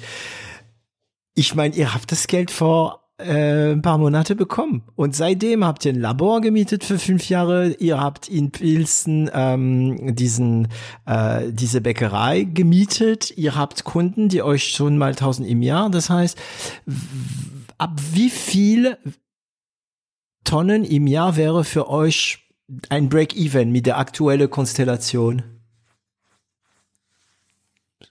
Also, du darfst schätzen, keiner wir, wird dir da. Nee, also ich sag mal, wir haben dieses Kakaopulver, was ich initial erwähnt hatte. Ne? Das ist mhm. was, wir, wo wir mit mal angefangen haben und, und, und haben damals die erste Schokolade gemacht. Wir haben aber auch einen Bestandteil, wo wir sehr viel R&D-Geld investieren. Und zwar ist das mhm, genau. ähm, unser gebrautes Fett. Ne? Das ist ähnlich wie ein Bierbrauprozess und am Ende fällt halt, fällt halt dabei Fett raus, also Kakaobutter sozusagen. Ne? Ja.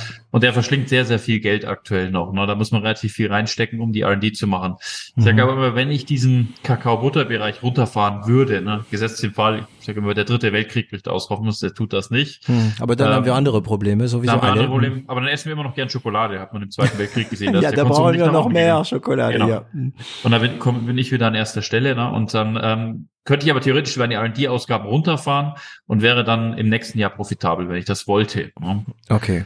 Und das ist auch, macht, macht uns, finde ich, auch so attraktiv im momentanen Markt. Der Markt ist ja nicht einfach, ne, da draußen gerade. Das Venture Capital wird schwieriger zu bekommen, aber es sind halt tatsächlich ein Unternehmen, wo am Ende was rauskommt, was, ähm, ja, was hochprofitabel ist tatsächlich was mhm. die Menschen lieben, egal ob Krise ist oder nicht. Je mehr Krise, desto mehr wird Schokolade gegessen. Du, die Amerikaner, als die äh, nach dem Zweiten Weltkrieg nach Europa kamen, hatten die alle Schokolade in der Tasche und äh, ja. Genau. Ähm, und, und wo ich halt direkt Plug and Play in, in, in aktuell bestehende Ketten rein kann. Ne? Das heißt, wir, wir sind schon sehr attraktiv, weil wir Optionalität bieten als Firma. Ne? Also mhm. Optionalität, mhm. einerseits ein profitables Unternehmen aufzubauen, andererseits aber auch wirklich das Ding, jetzt noch die Growth Story für zehn Jahre weiter fortzusetzen und sage ich mal so, unsere Vision ist also der nächste Cargill zu werden. Ne? Cargill ist einer der größten Rohstoffunternehmen ähm, mhm. auf dem Planeten. Ne? Ähm, mhm. Wenn wir sagen, wir werden der nächste Cargill, nur etwas grüner, etwas nachhaltiger, dann ist das natürlich eine schöne Vision. Auch das können wir erreichen. Ne? Und diese Optionalität gibt uns am Markt gerade sehr, sehr viel Möglichkeiten. Mhm. Und es könnte sogar sein, dass diese aktuellen Aktoren, die großen Aktoren bei dem Series A, Series A oder ähnliches dann einsteigen, ne? Ja. Weil die werden, also wenn dein Potenzial ist, werden die es ja sehen und die werden das bestimmt nicht an sich vorbeigehen lassen. Oder sind die Firmen, die beobachten, dass etwas passiert? Nee, die, die sorgen dafür, dass was passiert, oder? Ja, ja, äh, genau. Die sorgen dafür, dass was passiert. Ja. Hm, das heißt, hast du schon Kontakte zu diesen alle möglichen Leute sind, sagen wir, kann ich wenig zu sagen, aber es ist, ähm, es ist natürlich schon spannend, was wir tun, weil wir einfach äh, ein bestehendes Segment auf andere Art und Weise irgendwo bespielen. Hm. Also ich stelle mir das immer sehr gern so ein bisschen comicsmäßig vor, wenn ich von Bühne spreche und so. Ich sehe immer äh, die Charaktere so als Comicsfiguren. Ähm, ich sehe dich und deine Schwester in diesen Labor, damals für euch großen Labor reingehen, ja, und oh, geil, ein Labor und so und dann verhandeln und ein Labor bekommen. Ähm, Jetzt sehe ich euch äh, beide so, der nächste Schritt ist diese große Bäckerei. Wie war das in Pilzen? Wie, wie kommt man auf eine freie Bäckerei? Mhm. Ja, wir hatten damals, also wir haben uns die Maschinen äh, schon zum Jahreswechsel gekauft, um das zu produzieren in großen Mengen. Das war einfach irgendwie eine Gebrauchtlinie, die da damals zum Angebot stand. schon fett, Entschuldigung, aber ich muss wieder an Daniel Wild denken. Er muss sich diese Folge anhören. als tut er wahrscheinlich, Daniel. Hallo. Ähm, ihr gebt wirklich Gas. Also ihr kennt nichts Ja, ja. Und, und es funktioniert. Also es ist ja nicht pejorativ gemeint. Ne? Ihr gebt wirklich Gas. Ne? Ihr habt die Maschine Ja. jetzt gekauft. Ja, ich habe die im Jahreswechsel, ist mir die angeboten worden. Ich gemeint, ja, die Maschine kostet normal irgendwie äh, ein, zwei Millionen irgendwo. Ich habe sie für unter 200.000 angeboten bekommen. Und ich meine, natürlich ab damit, wir kaufen die jetzt. Äh, weil, Du überlegst nicht lange, wenn du überzeugt bist, dass es gut ist. Also du prüfst natürlich, du warst ja prüf schon. Berater, also du wirst schon mal deine, deine To-Dos haben, aber Aber wir wussten ja, dass, die, dass das Kostenthema mega relevant ist. Ne? Wir sind im Süßwarenbereich, wo die Marge sehr klein ist. Das heißt, wenn wir wirklich eine große Firma bauen wollen, müssen wir die Kosten im Griff kriegen. Und um die Kosten den Griff zu bekommen, müssen wir groß denken. Brauchen Mhm. eine große Maschine. Und, und eine große Maschine kann ich mir nicht leisten. Wenn mir eine gebraucht angeboten wird, die jetzt verfügbar ist. Ne? Simatic Kaufen S7 Maschinensteuerung hatte damals äh, Mhm. 18 Monate Lieferzeit wegen der Rohstoffkrise und Halbleiterkrise. Ich, Mhm. ich nehme die gebrauchte Maschine, dann habe ich sie in den Händen und fertig, bevor die nächste Wie- nicht mehr kommt. ja. Wie groß Äh, ist diese Maschine? Also wie viel wiegt so eine Maschine? Wie groß ist das? Was kann ich dir nicht sagen, aber es ist äh, auf jeden Fall so, dass du ähm, ja 30, 40 Meter Halle brauchst du schon, um die aufzubauen. Genau, weil ich weiß, wie ein Hofen aussieht, zum Beispiel in einer So Bäckerei. Ja, Ja, ein, ja, so. ein Hofen passt nicht auf einen LKW. Das Nee, ist nee. eine, da brauchst du zwei, drei LKWs für einen Hofen. Ne? Ja, und das heißt aber, in dem Moment, wo du die Maschine kaufst, hattest du noch kein äh, Lager, nix. Nein, Ja. nee. Das heißt, du kaufst die Maschine im Januar, sagen wir mal. Du sagst im Januar zu. Wir haben, Wann dann kommt, wir haben Gebäude gebraucht, ne? Wir haben ganz dringend Gebäude gebraucht. Und ich habe dann in, wir haben dann angefangen zu suchen, haben festgestellt, wir haben kein, es ist mega schwierig, ein Gebäude zu kriegen. Und im April war Abbaudatum von der Maschine, da hieß einfach die Muster weg. mein Und Gott, ich will nicht wissen, wie du schläfst. Du schläfst bestimmt gut, oder? ich schlaf gut, ja. Ah, gut, gut. Erstaunlicherweise, ja, immer. Ähm, Warte, sorry, ich muss wieder unterbrechen. Liebe Zuhörer, stellen Sie sich mal diesen Mann vor. Und ich nehme an, deine Schwester wird so ähnlich sein wie du. So auch so Gas geben und so. Stellt Die ist, die ihr, ist mega, meine Schwester ist mega krass, klar, die ist, die treibt das Ganze auch nochmal so richtig stellt an. euch die Marquardt vor, also eigentlich in dem Fall den Max vor, in einen Raum und macht Kommunalpolitik. Ja, war schwierig. Ja, das war schwierig, oder? Ja. Ähm, ich habe gerade echt sehr viel Spaß, weil es ist einfach genial. Ich will nicht aber, dass die Zuhörer denken, dass da einfach nur Gas gegeben wird, ohne nachzudenken. Wir müssen, wir dürfen eins nicht vergessen. Ich habe ich hab ein Liebe und Hass gleichzeitig für Berater. Ich war ja selbst Berater. Und ähm, ich kann mir auch vorstellen, damit die, äh, damit die Ansicht richtig wird, ne? damit man nicht denkt, du gibst einfach nur so verrückt Gas. Ähm, du bist Berater gewesen. Das bedeutet, dass bei dir wahrscheinlich auch äh, Überprüfungstools, Excel zumindest, äh, ähm, dass da alles überlegt wird, berechnet wird und so weiter. Der Unterschied, habe ich das Gefühl, bei euch ist, wenn eine Möglichkeit kommt, dann werdet ihr nicht, so wie Entschuldigung an alle Politiker, die vielleicht hören, in der Kommunalpolitik zehnmal überlegt. Nein, Weil eben es unter Anführungszeichen, sagen wir mal, euer Geld ist und nicht das Geld, das ist kein Steuergeld. Die Politiker müssen da mehr aufpassen und können nicht so schnell entscheiden. Wow, okay, Maschine gekauft, ein Riesending und dann, wie du sagst, wir brauchten dringend einen Ort. ja, beim Labor hier ging es nicht. Ähm, und dann haben wir, ähm, dann haben wir bei Nürnberg eine Halle angeschaut und war auch wieder die gleiche Situation wie im Labor, mega teuer, wir können uns Mhm. das eigentlich gar nicht leisten. Und, ähm, und dann habe ich, es gibt einen, einen mega geilen Verband in Deutschland, das nennt, das ist der Süßwarenverband. Mhm. Ähm, Sweets Global Network, SGN heißt das. ne? Schon das ist also schon, ich finde schon der Name Süßwarenverband ist schon allein sexy, ne? Süßwarenverband, ja. Äh, ist, ist mega sexy Verein. Mhm. Und Ja, Da- Schokolade, Bonbons und so weiter und so weiter. Und da gibt's, Mhm. da gibt's einen Herrn, das ist der Herr, der Herr Strohmeier, der ist der, der, der Vorstandsvorsitzende von diesem Verband in, sitzt hier in München, ne? Und der hat irgendwie über uns gelesen und meinte dann natürlich genauso, über kakaofreie Schokolade geht ja gar nicht. Ähm, aber ich will mir das mal anschauen. Ne? Ich sitze eh in München, dann nehme ich mal, mal ich setze mich mal ins Auto und fahre zu denen vorbei nach in Planegg im Süden von München. Da ist der einmal durch München gefahren. Ins Labor dann. Mhm. Ins Labor, hat das probiert und fand das mega gut, ne? Mhm. und hat sich dann das Labor angeschaut und das war irgendwann im, wann war das? Das war im Mai diesen Jahres, sag ich mal. Ich weiß nicht Wie viel genau. wart ihr da im Labor? Wie viel haben da Ah, gearbeitet? Weiß ich nicht mehr, neun, acht, neun Leute irgendwie so. Mhm. Naja, und dann war der hier und meinte so, ja, eigentlich witzig, ne? Der meinte, wir gehen gleich wieder pleite, ne? Was für eine Schnapsidee, wir sind quasi, quasi kurz vor pleite. Ne? Also hier durchgegangen meinte so zu mir, ja, Herr Marquardt, ich habe jetzt so viele Maschinen bei Ihnen im Labor gesehen. Ähm, wahrscheinlich gibt sie, gibt es sie doch noch für ein paar Monate. Also Sie können gar nicht so schnell pleite gehen, so viele Maschinen. Fünf Jahren zumindest. Ja, ja, ja, genau. So viele Maschinen wie Sie haben, können Sie gar nicht so schnell pleite gehen, da muss irgendwie was dahinter sein. Ich würde Sie gern einladen zu, zu unserem jährlichen Kongress im November. Äh, also in, sagen wir Mai bis November, ne, das war immer etwa die Time Zeitspanne, ich meinte, bis November werden sie schon überleben, oder? Und dann habe ich gemeint, ja, kriegen wir hin, Herr Stromer, das können wir machen. Ne? Und äh, ich suche übrigens eine Halle. Und dann meinte er so. Haha, jetzt kommt die andere. So, mhm. Genau. Jetzt wieder der Bogen, es dauert alles immer ein ja. bisschen, aber so ist es halt im Leben.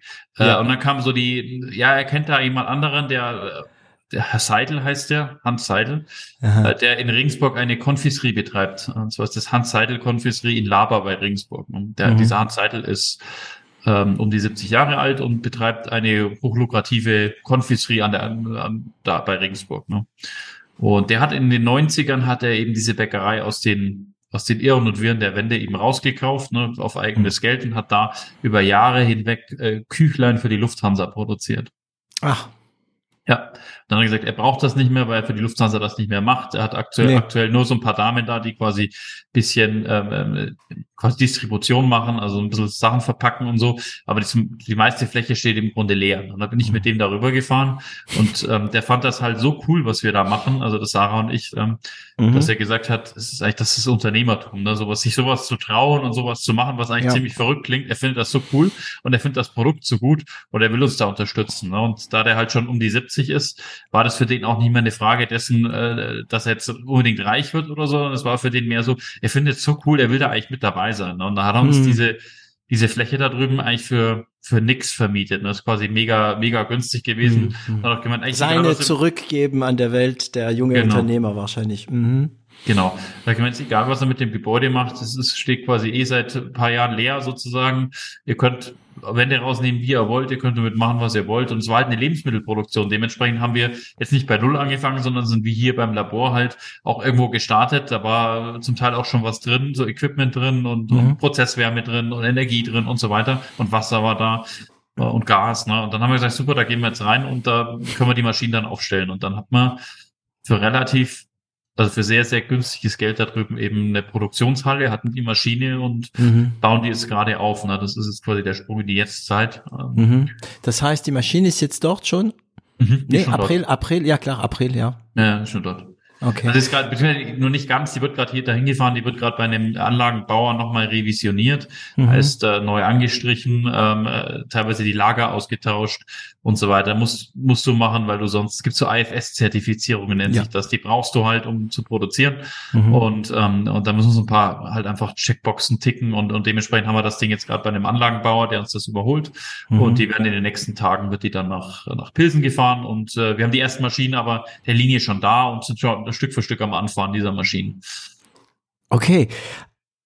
Jetzt, ich habe das notiert vorhin. Ähm, ich meine, ich, ich, ich, ich weiß nicht, ob du diese Frage beantworten kannst. Ich weiß nicht mal, ob du dir diese Frage schon gestellt hast. Hm, ihr braucht, also ihr kriegt ein Seed. Gut. Ihr kriegt sechs Millionen. So, gute Idee. Alles, bis jetzt alles kann ich nachvollziehen. Und dann, boom, es bietet sich ein Labor an. Das ist ein Glückstreffer. Mhm. Ja, vergünstigt für alles. So, dann, ähm, boom, es bietet sich eine Maschine an. Ähm, und dann kaufst du die. Und dann, oh, da kommt jemand auf euch zu. Ja, und äh, will euch bei diesem Kongress haben und dann sprichst du das Thema und boom, da gibt's jetzt ein Lager.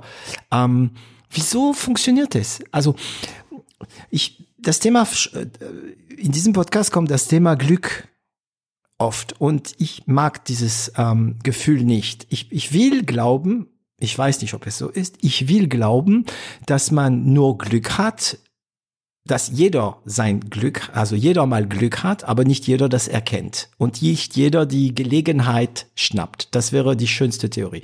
Ich weiß ja aber, dass aus teilweise wissenschaftliche ähm, ähm, Dokumente kommt, dass das Glück doch eine Rolle spielt.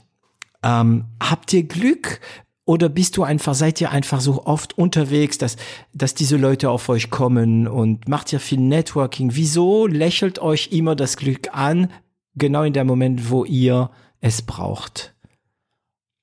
Ich glaube ehrlich gesagt, und es gibt ja, ich weiß nicht, ob du das kennst, es gibt einen anderen Podcast von Guy Raz. Ähm, mhm. Und Guy Raz interviewt ja auch immer so die Leute, die quasi Unternehmer waren. Und da, da gibt es immer eine Frage, was it luck or or Hard Work oder sowas. Ne? Das mhm. ist immer die letzte Frage, die er stellt. Und die Leute sagen, ja, also ist immer die gleiche Frage. Ne? Und ich bin, ich habe auch zu der Frage mir schon lange überlegt, was, was eigentlich dahinter steckt. Ne? Und ich glaube tatsächlich, es ist ähm, 80 Prozent Glück. Was mit dir das passiert. Das höre ich natürlich ungern, ne? Aber ich glaube, es ist so. Es ist 80 Prozent mhm. wirklich einfach nur Luck. Ich glaube aber, dass selbst wenn du mal kein Glück hast, ne, du hast, hast Phasen, wo du einfach kein Glück hast oder wo einfach, wo das, wo die Zeit mhm. nicht passt, ne, da mhm. musst du halt durchhalten, da musst du irgendwie durchkommen. Und um da durchzukommen, brauchst du erstens, musst du extrem hart arbeiten und musste zweitens, glaube ich, einfach immer schwimmen ne, und immer einen gewissen Grundoptimismus haben. Da kommt wieder auf nicht, das Thema vom Anfang, ne? Ja, wenn du das nicht hast, dann trocknest du in den Zeiten zwischen dem Glück, was du brauchst, einfach aus. Ne? Und da hören die Leute dann auf. Ähm, ich glaube aber, dass insgeheim, dass ähm, der harte Arbeit brauchst du, weil sonst eben von Glück zu Glück kommst du sonst nicht. Ähm, aber ich glaube, dass, dass ohne Glück, dass du überhaupt keine Chance hast. Also nicht ansatzweise brauchst. Also wenn du kein Glück hättest, brauchst du nicht anfangen. Hm, hm. Ich glaube, die meisten Leute haben Glück, wie du sagst, sie erkennen es halt nicht. Also Oder es haben nicht die Gelegenheiten, sagen wir mal, zumindest ja. gele gute Gelegenheit, ne? Den, ja. Ähm, ähm, der ich habe das schon hier zitiert, aber ich habe jetzt eine Weiterentwicklung von dieser Gedanke. Äh, Jacques Chirac, der ehemalige französische Präsident, ähm, sagte gerne, dass äh, Probleme gern, gern äh, ins Squadron, ins Squadron kommen, als Squadron kommen. Probleme kommen nie alleine. Und ähm, was ich für mich bemerkt habe, zum Beispiel bei meiner Agentur am Ende des Jahres jetzt, dass auch Glück als Squadron kommt.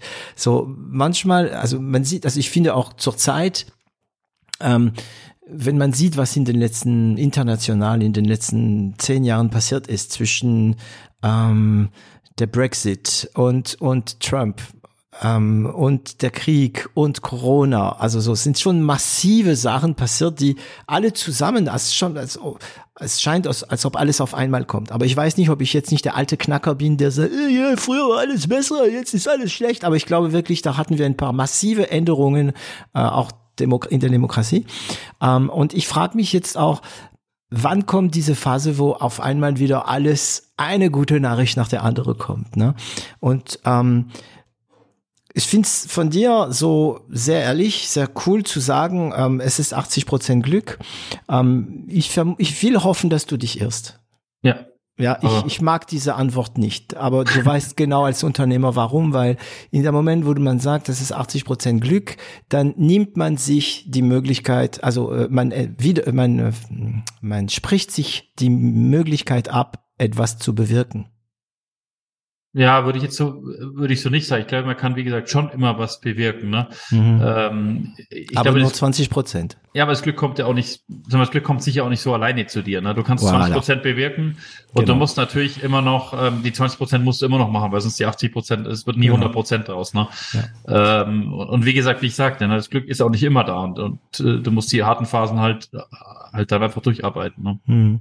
Und ich glaube auch, ich meine, wenn du Angel, Angler, angelst, ja, du hast bestimmt ein paar Berührungspunkte mit Angeln, weil du, ich weiß, du bist ja auch, ähm, ähm, du bist auch Skipper, ne? also du, du segelst. Ja. Ähm, beim Angeln ist das Gleiche. Die Chance, dass du einen Fisch äh, fängst, ist gering. Aber wenn du nicht mal versuchst zu angeln, jeden Tag am gleichen Ort äh, und so weiter, dieser Aufwand, von dem du sprichst, äh, wird es nichts. Ne? Ähm, Auf cool. jeden Fall. Ähm, aber okay, ihr gebt Vollgas. Du hast ein paar Wörter gesehen, also Vollgas habe ich gesagt, äh, Selbstsicherheit hast du gesagt. Hm, zweifelst du nie? Und wenn du zweifelst, würdest du es sagen? Boah, ich zweifle massiv oft. Also natürlich, immer wieder. Hm. Massiv ähm, oft ist auch eine, äh, ist auch eine Aussage, ne? Also, massiv mhm. oft, ja, natürlich, also ständig, mhm. ne? Äh, würde ich jetzt sagen, ich, ich sag's ganz offen, ich habe das, ich versuche es auch in der Firma zu, zu etablieren, ne? dass man so sagt, ähm, ich finde das unglaublich schlimm, wenn, wenn, wenn Führungskräfte nicht auch mal äußern, nicht mal Zweifel äußern oder vielleicht auch mal Unkenntnis äußern etc. Und ich gebe mir da Mühe, relativ transparent damit umzugehen, dass ich schon auch, auch Zweifel oder auch Unsicherheiten habe, ne? ist das jetzt das Richtige? Ne? Mhm. Ähm, also dementsprechend Logo, sehr, sehr, sehr oft. Ne? Und, mhm. ähm, Was ist die größte Angst, die du, also wo, die du gehabt hast, jetzt zum Beispiel diese Maschine, Maschine gekauft, kein Lager. Wie war dein Empfinden? Ah, relativ entspannt. Ähm, was meine größere Angst jetzt ist, ähm, läuft nicht so, wie ich will, ne, die Maschine. Kann auch immer noch sein. Ne? Ich habe sie mhm. bis jetzt ja noch nicht so im Serienbetrieb gehabt. Ich Und da kannst du nichts dagegen machen. Also du kannst da nichts, wenn es nicht funktioniert, also du kannst versuchen zu reagieren, ne? Okay. Ja, wir haben schon, wir haben schon Möglichkeiten, wie wir das jetzt so ein bisschen Risiko rausnehmen, aber sagen wir, äh, also vor dem Jahr, wenn ihr mich gefragt hätte, ich gesagt, boah, ob ich genug verkaufe, keine Ahnung. Ne? Ob da genug Firmen aufspringen, keine Ahnung. Hat sich jetzt auch gewandelt. Jetzt ist eher meine Angst so, boah, oh scheiße, können wir liefern? Können wir mhm. liefern? Mhm. Können wir in der Qualität liefern, dass das, dass das, dass, dass der Kunde auch weiterhin kauft. Ne? Und das mhm. ist, ist eher so mein, mein Problem jetzt gerade. Ne? Ja, Und das ist das, was sorry für alle Politiker, Kommunalpolitik nicht kann, ne? Ähm, nicht darf, auch nicht darf, äh, weil sie sehr reguliert ist. Ähm, ist diese Sache, der Kunde sagt, ja, kannst du mir 1000, Euro, 1000 Tonnen im Jahr liefern? Und dass du sagst, ja. Und dass du eigentlich in dem Moment, wo du ja sagst, nur vermutest, dass es geht, aber es ist manchmal nach, also mit, mit, du weißt, dass es Probleme geben wird, die du noch nie gelöst hast, brauche ich also dieses, ich mag dieses Thema auch fake it until you make it, but make it. Ja, ähm, das heißt, aber, die Leute ja, zweifeln. ohne die Aussage würdest du gar nicht weiterkommen im, in deinem Sales Pitch. Ja, ne? ja. Weil Leute denken natürlich, wenn du in so einem Bereich unterwegs bist, denken die natürlich in ja, 1000 Tonnen pro Tag. Ne? Die denken in solchen, ähm, ich brauche 100 Kilo die Stunde. Ne? Könnt ihr mhm. das? Und natürlich muss ich dann sagen, natürlich können wir das. Ja, weil die sind große Röhren, die das Ding die ganze Zeit durchpusten, äh, ne? Mhm. Ja klar. Und so eine Schokoline, wenn du einen Keks machst und dann ein Schokocoating drauf machst, die läuft ja auch nicht mal fünf Minuten, sondern die läuft eben im Zweischichtbetrieb mhm. ähm, oder sogar 24-7 äh, mhm. läuft die durch ne, und braucht dementsprechend Nachschub. Und wenn die nicht läuft, ist das, kostet das massiv Geld.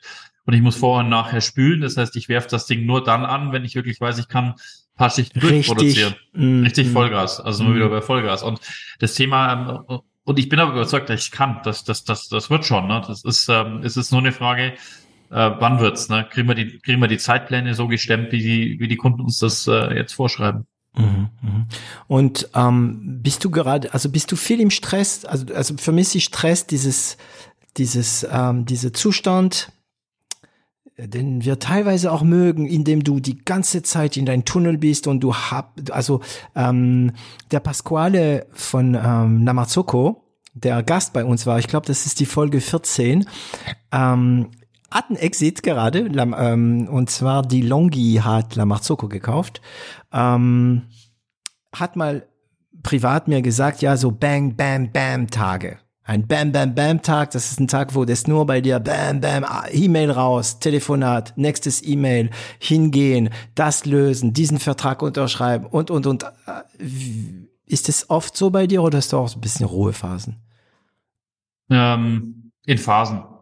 Mhm. Also ähm, habe ich schon, ja. Also es, es gibt solche Tage, die, die, die ein bisschen härter sind, wo auch viele, viele Niederlagen vielleicht an einem Tag dann zusammenkommen. Na, da geht man abends ein bisschen betröppelt heim. Mhm. Ähm, aber insgesamt, ähm, ja, insgesamt geht's mir schon gut. Ne? Es ist vor allem jetzt, ich muss auch sagen, jetzt wo mein Sohn geboren ist, äh, wird auch vieles, das hilft enorm. Ne? Man kommt dann doch wieder heim und dann, man hat so ein bisschen so, so eine Erdung auch oft wieder. Ähm, mhm. Und das ist auch wieder, das hilft einem dann wieder runterzukommen, auch wenn mal so ein harter Tag auftritt. Mhm. Und ähm, ja, so wie du dich beschrieben hast, hast du ja eher Probleme in Ruhephasen, oder? Ja, aber ich meine, meine Anwältin ist eine gute Freundin von mir, sagt immer, ohne dass ich irgendwie bei Puls 250 arbeite, äh, würde ich gar nicht funktionieren. Ne? Mhm. Mir hat auch damals, war ganz lustig, mir hat mal jemand gesagt, ähm, ich war im, in dem Automobilkonzern zu Beginn, da gab's da, ich meine Promotion da gemeinsam gemacht, und da gab's da so ein Seminar, wo alle Doktoranden eingeladen wurden und dann hat mir eine, einer der Betreuer, die dieses Seminar gemacht haben, gesagt, habe mich dann auf die Seite genommen mit Herr Marquardt, wenn Sie so weitermachen, haben Sie in drei Jahren Burnout, ne? Oder einen kompletten Zusammenklapper, ne? Mhm. Ähm, Und? Wann war das? Ja, noch nie, ne, passiert mir nicht. Ne? Also passiert kann schon mal passieren, ich will es nicht ausschließen, aber insofern, das ist jetzt auch schon, äh, ich sag mal, irgendwie 13, 14 Jahre her, ne? Und ja, gut. ich sag mal, je, je, je mehr, je mehr Actions, desto besser geht's mir eigentlich. Ich kann, ich kann überhaupt nicht mit, Leer, mit Leerlauf umgehen. Das ist für mich ganz schwierig. Hm. hm. Also ist es so, dass du dann Aufgaben suchst? Weil ich habe, ich langweile mich nie zum Beispiel. Auch wenn ich nichts ich, zu tun hast, habe, dann ich, ich mache ich was halt, ne? Ich auch nicht, nee. Hm. Nee, mich gibt's bei mir nicht. Langweile ist schon lange nicht mehr gehabt. Weiß nicht, wie das ist. Hm, hm, hm. Ähm, okay. Also der Stand jetzt, Entschuldigung, der Stand ist jetzt, dass ihr ähm, Lager habt, die Maschine ähm, kommt. Ähm, in, wann wollt ihr anfangen mit, mit der Produktion? Wir sind schon mitten dabei. Mitten dabei. Ähm, wir haben das Zertifikat jetzt äh, dann, also das, I, das IFS-Zertifikat, das was wir dringend brauchen, kommt ja. Ende Februar, Anfang März jetzt. Da ist mhm. das dann final äh, und dann können wir eigentlich liefern äh, für den Handel. Dann sind wir eigentlich so weit, dass wir dann ähm, ja, Material liefern können, was zum Verzehr geeignet ist, sagen wir mal so. Und ihr seid auf Tour jetzt gerade auch wegen weiterer Investitionen oder kommen die auf euch von alleine? Wir sind relativ gut unterwegs jetzt schon mit einer neuen Finanzierungsrunde. Ähm, kann ich jetzt mhm. aber wenig zu sagen aufgrund der aktuellen Lage, die, der, der wir sind. Aber mhm. grundsätzlich geht es uns relativ gut. Also wir sind in einem sehr, sehr guten, komfortablen ähm, Standpunkt trotz allem. Also ja, okay. Und klingt, als ob schon mal ein paar Interessenten an der an der Tür klopfen. Ähm, es gibt aber Sachen von, also einige Sachen, wenn man so eine, eine Firma gründet, ähm, von denen man überhaupt keine Ahnung hat. Hm? Mhm. Also zum Beispiel, du hast vor, vorher das Thema ähm, ähm Führung und so weiter. Ich meine, bei der Berat in der Beratung war das zwar deine Firma, also teilweise deine Firma, aber du warst als Berater tätig. Du ja, zu den Kunden. Ja, wir hatten ja auch da über 30 Angestellte, also wir haben schon Okay. Und also wie hast du, ja? Es gab schon auch Führung. Ich hatte keine Ahnung, wie man das vernünftig macht. Ah. Äh, ich habe auch jetzt noch keine Ahnung. Also man braucht jetzt nicht sagen, dass ich jetzt der perfekte äh, Führer bin oder der perfekte CEO bin. Ich habe keine Ahnung, was ich hier mache, ganz ehrlich. Ne? Das ist, ähm, glaube ich, wenn jeder, jeder, der was anderes erzählt, äh, mhm. wir haben alle zu wenig Erfahrung. Ich versuche mit meiner Schwester gemeinsam, wir haben einen ganz guten Modus, glaube ich, gefunden, ähm, dass wir uns sehr viel externe Hilfe holen. Ne? Wir arbeiten viel mit Coaches zusammen, die uns bei dem Thema Führung versus Management mhm. auch helfen. Was macht einen guten Führer, was macht einen guten Manager aus? Wo muss ich welche, sagen wir, welche Rollen auspacken? Ne? Ähm, äh, wie setze ich Ziele richtig und so weiter? Wie kommuniziere ich richtig? Da holen wir uns mhm. professionelle Hilfe einfach um.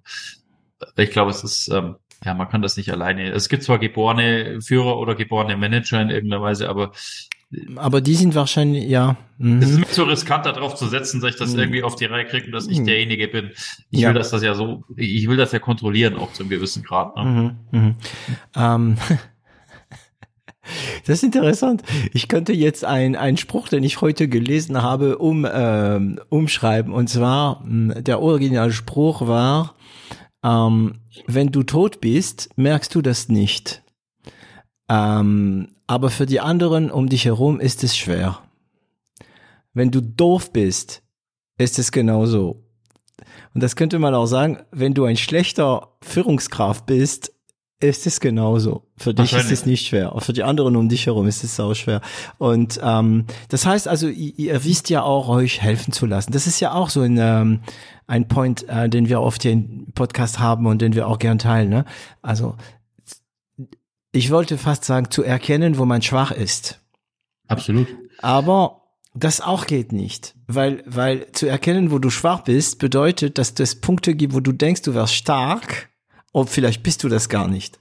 Aber irgendwo muss man selbst sicher sein, ne? Das heißt aber, immer hinzu, also hinzufragen und vielleicht auch zu prüfen, ob du da und da und da stark bist so, du lächelst gerade so, als ob ich da, in Französisch sagt man, für deine Kirche predigen würde. Also, ob du weißt ganz genau, wovon ich spreche. Wie, wie, woher weißt du, dass du zum Beispiel an deine Führungsqualität arbeiten sollst und vielleicht nicht an deine Organisationsqualität? Woher kriegst du das mit?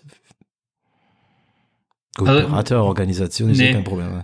Hm. Ich habe jetzt, es hört sich ein bisschen hochnäsig an, aber ich habe mal so ein, es, es gibt so einen Trick, wo, mit dem man, glaube ich, ganz gut rausfinden kann, wo man seine Stärken hat. Ne? Okay. So eine Überlegung und das wende ich ganz gern an, auch wenn es sich vielleicht hochnäsig anhört. Ne? Und zwar ist das das Thema, überlege, schau dir mal die anderen Menschen um dich herum an ne? und überlege, äh, wo denkst du, sind die anderen ganz besonders schlecht?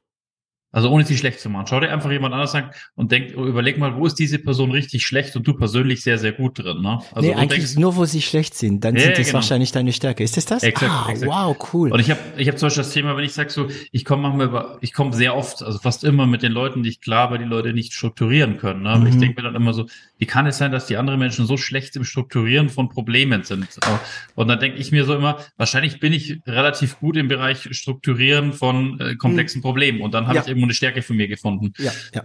Ähm, also da, also da sind wir uns sehr ähnlich.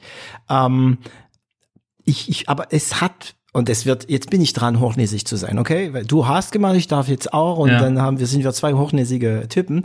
Ähm, ich habe aber sehr viel Zeit gebraucht äh, zu verstehen, dass nicht die anderen schwach sind in Strukturieren, sondern ich wahrscheinlich besonders gut bin. Exakt. Weil ich sehe auch auch Achtung, auch in Sachen, die ich erstmal nicht verstehe, Konzepte, äh, die ich nicht verstehe oder oder Organisationen, die ich nicht verstehe oder Software, die ich nicht verstehe, sehe ich sehr sehr schnell große Linien und strukturiere und irgendwann mal habe ich gedacht, nee, nee, nee, nee, die, die, die sind nicht schlecht. Du bist einfach gut in Strukturieren. Ne?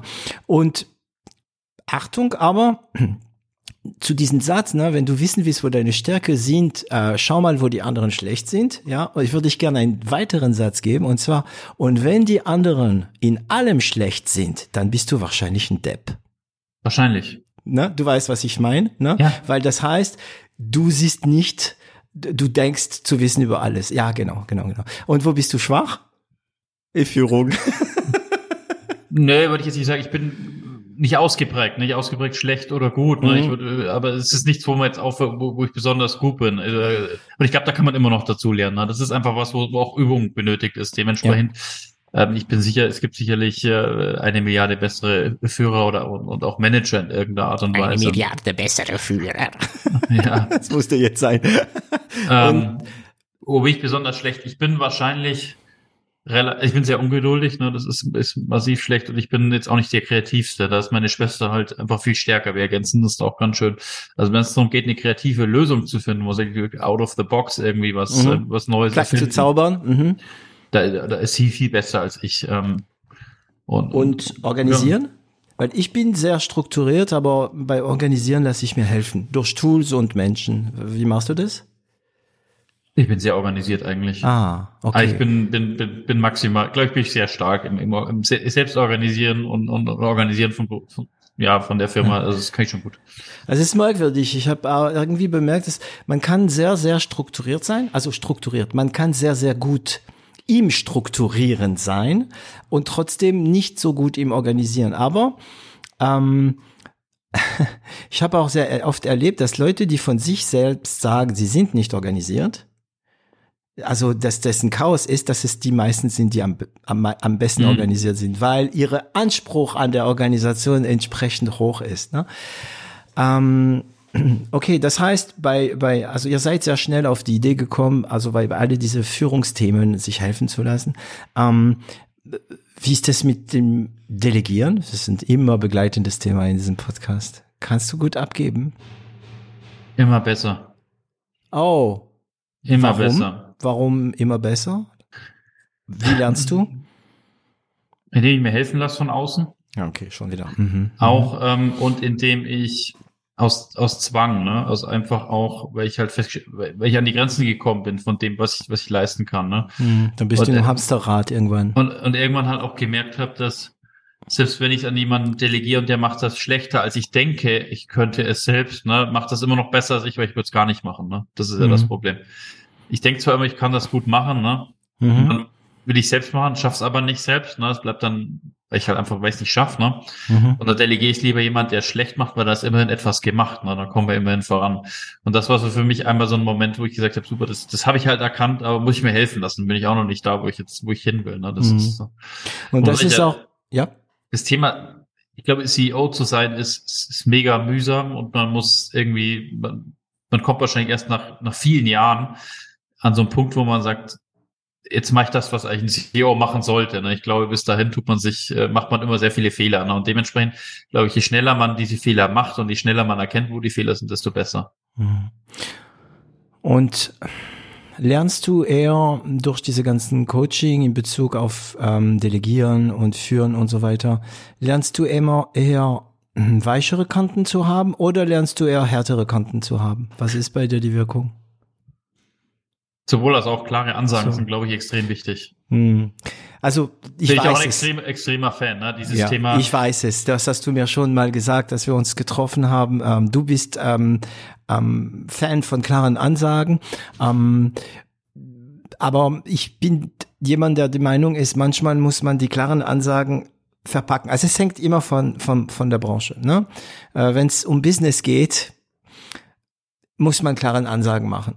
Wenn es mehr um Emotionen geht oder zwischenmenschlich, ja, also auch in, in der Firma, ne, äh, sind klaren Ansagen manchmal schwierig. Also bei einem Ja. Mitarbeiterin oder Mitarbeiter wirst du ohne klaren Ansage nicht klarkommen, weil er erwartet es, er will einfach nur Information, ja. Und bei dem anderen musst du das irgendwie so packen, ja. Ähm, und ich, ich frage mich ja, kann man CEO sein von einem großen Ding und immer nur klaren Ansagen, nur klaren, mit, nur mit klaren Ansagen funktionieren? Ab, nee, glaube ich nicht. Nee. Also das heißt, du bist fein für dich, wenn man dir klare Ansage macht, ne? Ähm, Klar. ich, man sieht auch immer wieder diese Leute, erfolgreiche, weniger erfolgreiche Leute, denen es egal ist, erfolgreich oder nicht zu sein. Aber man sieht immer diese Leute, die dir sagen, ja, ich bin Cash, ich sag, was ich denke. Und ähm, das hat aber für mich nichts mit klaren Ansage zu tun. Ne? Für mich ist es eher so, dass du deine Emotionen nicht in den Griff kriegst. Ja, das meine ich aber nicht damit. Ne? Ich Mhm, glaube, genau, du meinst einfach klar klar meine ich unmissverständlich. Ne? Genau, unmissverständlich und vielleicht manchmal nicht zu arg verpackt. Ja, man kann das ja, man kann ja je nach Situation kann man das ja so oder so auch spielen, ne? Aber ich finde Mhm. dieses Thema unmissverständlich zu kommunizieren extrem wichtig, weil was du halt immer, was du so, je größer wir werden, desto schwieriger wird's Botschaften, dass Botschaften alle erreichen, ne? Und Mhm. ähm, desto klarer musst du eigentlich sprechen, dass du wirklich jeden unmissverständlich, weil jeder interpretiert da was rein, du hast immer diesen Übersetzungsfehler. Mhm. Und, und ich bin halt der Meinung, dass das muss dringend sein. Und man muss, glaube ich, was ganz wichtig ist, auch einfach ein gewisses ähm, Kommunikationslevel herstellen. Wir haben am Anfang zum Beispiel Sarah und ich angefangen, wir sind quasi, wir sind eine Art Familie hier ne, in der Firma. Ja, und Das ihr war kennt so euch seitdem ihr klein seid. Also mh. ja, aber auch mit den ersten Angestellten. Sowas, sowas ist auch ein, das Bild Familie ist zwar nett, ne, aber es ist, ist auch nichts, was funktioniert in der Firma, ne, wo du dann auch sagen musst, hey, jetzt, wir müssen das Bild, was sind wir eigentlich, äh, ein revidieren. Rudel, ein Clan.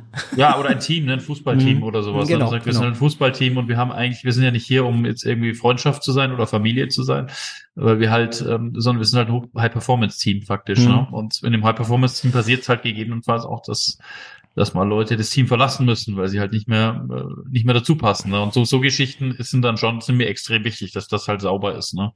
Dass jeder weiß, warum sind sie hier und warum und was wollen wir gemeinsam erreichen. Wie viel seid ihr jetzt? Boah, 15 voll, Oh, Fulltime oder 16 jetzt, ne? Wird noch jemand angestellt. Ja. Und noch ein paar Praktikanten, also insgesamt so 21, 22 irgendwie um den Dreh rum immer. Okay. Und sei, seid, bist du noch dabei oder du, deine Schwester bei den Bewerbungsgesprächen? Ja, jetzt noch. Ja, ne? immer, immer. Jetzt noch. Hm. Wird, wird es immer so sein, auch wenn ihr, wenn ihr 300 seid und äh, Ja. Ich, ja, weil, ja, schon noch bis 100 auf jeden Fall. mh, danach kannst du es nicht mehr machen. Ne? Wann kommt das Thema HR bei euch? Wir haben eine, äh, eine unserer, eine Angestellte, die relativ früh das Thema People and Culture bei uns äh, verantwortet. Das war Okay. tatsächlich eine der ersten drei Angestellten. Mhm. Echt? Mhm. Wieso? Wieso gleich People in Culture? Ich dachte, am Anfang muss man gleich Produktion und Nee, aber du, wenn du People, wir, mussten ja relativ schnell dann auch skalieren nach der Finanzierungsrunde. Das heißt, wir haben ja relativ Mhm. schnell dann gleich zehn Leute irgendwie angestellt über das nächste halbe Jahr. Und das muss ja jemand tun. ja, da musst du die Leute suchen und das ist, das ist wirklich viel Arbeit. Und die macht es? Macht das, Das super. heißt, ihr habt schon HR, ihr seid gut, äh, schon gut vorbereitet für die, was das noch alles kommt. ja. Und ist es so, dass, also da musstest du viel abgeben wahrscheinlich. Du oder deine Schwester. abgeben, wohin? Ja, so Aufgaben abgeben, die du nicht mehr selbst machst, nicht mehr selbst suchen und so weiter an super. People in Culture, ja. Hm? Ist doch, ist doch okay. Ja, ist ja, Ja. super. Ja. Und Culture? Sag mal, habt ihr eine Firmenkultur schon? Unternehmenskultur geschrieben oder noch, ist noch in der Arbeit? Ihr seid ja noch Ja, es, es ist noch so, es gibt, also die Firmenkultur ist ein bisschen im Wandel natürlich. jung, ne? Hm. Wir haben, wir haben immer darauf geschaut, dass wir, ich sage mal, einen Nukleus aufbauen. Das sind eben diese 15 Leute. Wir arbeiten sehr, sehr schön zusammen äh, im Team, so wie wir Mhm. jetzt sind. Das war mir extrem wichtig, so einen Nukleus zu schaffen, weil das für mich die Ausgangsbasis für jegliches Wachstum ist. Äh, wir haben auch schon äh, drei Leute ähm, ähm, aus diesem Nukleus entfernen müssen, weil sie Das wäre nicht meine nächste Frage. Mhm. ja, wir haben schon drei Leute entlassen, ähm, Mhm. Um einfach diese Kultur so auszubringen, wie wir denken, dass es sinnvoll ist. Ne? Mhm. Wo wie auch das Mhm. Team zusammenpasst. Und sind wir jetzt eine sehr, sehr gut geschmierte Maschine Mhm. und sind jetzt, glaube ich, an einem, in einem guten Zeitpunkt, wo wir diese gut geschmierte Maschine anwerfen können und, und sie auch größer machen können. Also, wo wir sagen, jetzt können wir irgendwie von diesen 15 Leuten irgendwie auf 35 oder 45 wachsen, mhm. weil jetzt haben wir genug Basis, ne, um, um diese, diese Values und, und, und Principles eben weiterzugeben und auch sicherzustellen, dass sie gut verteilt sind. Aber von den 15 mhm. wird da jeder eine Führungskraft sein in der Zukunft. Mhm. Ne? Und dann also ein Gravitätszentrum, ein kulturelles ja, Gravitätszentrum, ja. ja. Genau. Ich lese gerade, ähm, ich lese gerade The Expanse ja. Das ist ein Science Fiction. Kennst du, liest du Science Fiction eigentlich? Nee, wenig. Nee. Meine Schwester, okay. musste meine ah, Schwester. Also ich habe die Expanse gesehen auf, äh, ich glaube, das läuft auf Amazon Prime. Und ähm, dann habe ich mitbekommen, es ist ein fettes Roman, also zehnteilig. Ähm, und ich lese es gerade. Und da aus dem, aus diesem, diesem Buch kam mir ein ein Ausdruck, den ich dem letzten in ein Gespräch rausgebracht hat. Weißt du, du, du, liest Sachen und dann kommt dir ein Ausdruck raus und in den Moment ist so, oh, wo habe ich das, woher habe ich das, ne? Und das war, also ich weiß nicht, wie es genau auf Deutsch heißt, weil ich lese auf Französisch. Also alles, was übersetzt ist, äh, lese ich auf Französisch. Ich möchte genau Übersetzung ähm, in, äh, in Deutsch nehmen. Wie nennt man in Deutsch ein Loch, aus dem man Wasser rauspumpt? Ein nicht ein Brunnen. Ein, ein Brunnen? Ein nee, aber so dieses Loch, so ein Puits, das Loch selbst. Ne? Ähm, hm. Ich, ich gucke dann nach der Übersetzung und ähm, ein Gravitätszentrum, würde ich sagen. Ne? Und dieses Nukleus, deswegen habe ich sofort bei Nukleus gedacht, aha, ein Gravitätszentrum, weil er hat äh, dieses Nukleus, dieses Gravitätszentrum macht sein Loch im, im Zeitraum ne? und alles andere dreht sich. Und manchmal gibt es Sachen, die drauf fallen und dieses Nukleus verändern, aber die fallen nur drauf, wenn die in diesen Gravitätszentrum passen. Und ich finde dieses Wort Nukleus jetzt wieder mal für meinen Wortschatz sehr interessant. Das heißt, wenn ich gut verstehe, ihr versucht jetzt so noch seit, also solange ihr klein seid, ist es umso wichtiger, dass diese Kultur gleich mal ähm, gebracht wird. Aber das Problem ist wahrscheinlich auch, wenn man größer wird, ähm, dass diese Kultur verwässert oder leider, dass es immer mehr Leute gibt, die das missbrauchen. Ne? Absolut. Hm. Ähm, also wie geht es jetzt für dich weiter in Bezug auf, auf der Firma? Was, äh, was wären die nächsten Meilensteine? Gibt es noch Sachen, die der Röhre sind und die so fast sicher sind? Ja, also ich glaube, der, der nächste große Meilenstein ist für uns jetzt die Produktion so zum Laufen zu bringen, dass sie quasi eigentlich auch in mehreren Schichten funktionieren kann. Mhm. Ähm, dann diese IFS-Zertifizierung hinzubekommen, also Zertifizierung, dass wir wirklich Produkte machen können, die dann in den Retail auch, also in den Handel gehen können mhm, mhm. äh, und dann wirklich äh, gute Qualität auszuliefern. Ich denke, das ist jetzt der komplette Fokus, ähm, okay. auf dem die komplette Firma ausgerichtet ist. Ähm, und darüber hinaus ist natürlich das Thema äh, Kakaobutter. Wir haben jetzt wenig drüber gesprochen, aber wir haben auch noch eine Kakaobutter im, im Köcher, wo wir sagen, ähm, mittels Fermentation. Das ist wieder eine andere Wahnsinnsding, ne? Weil ich meine, okay, Kakao, Puder und so kann man sich so vorstellen, aber Kakaobutter, das ist Fett, ne? Mhm. mhm.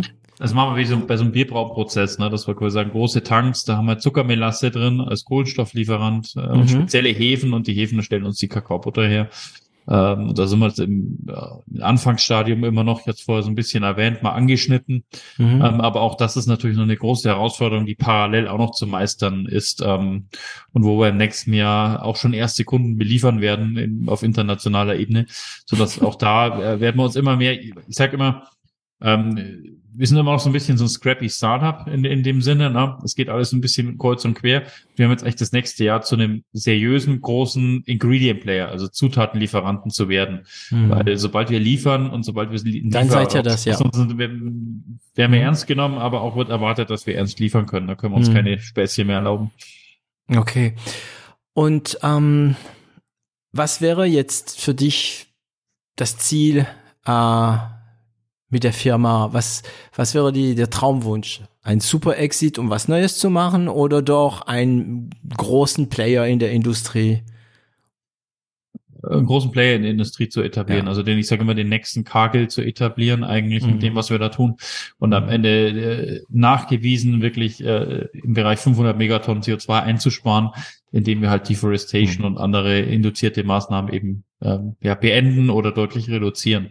Mhm. Und dadurch, wenn wir das erreichen, glaube ich, dann bin ich schon sehr zufrieden.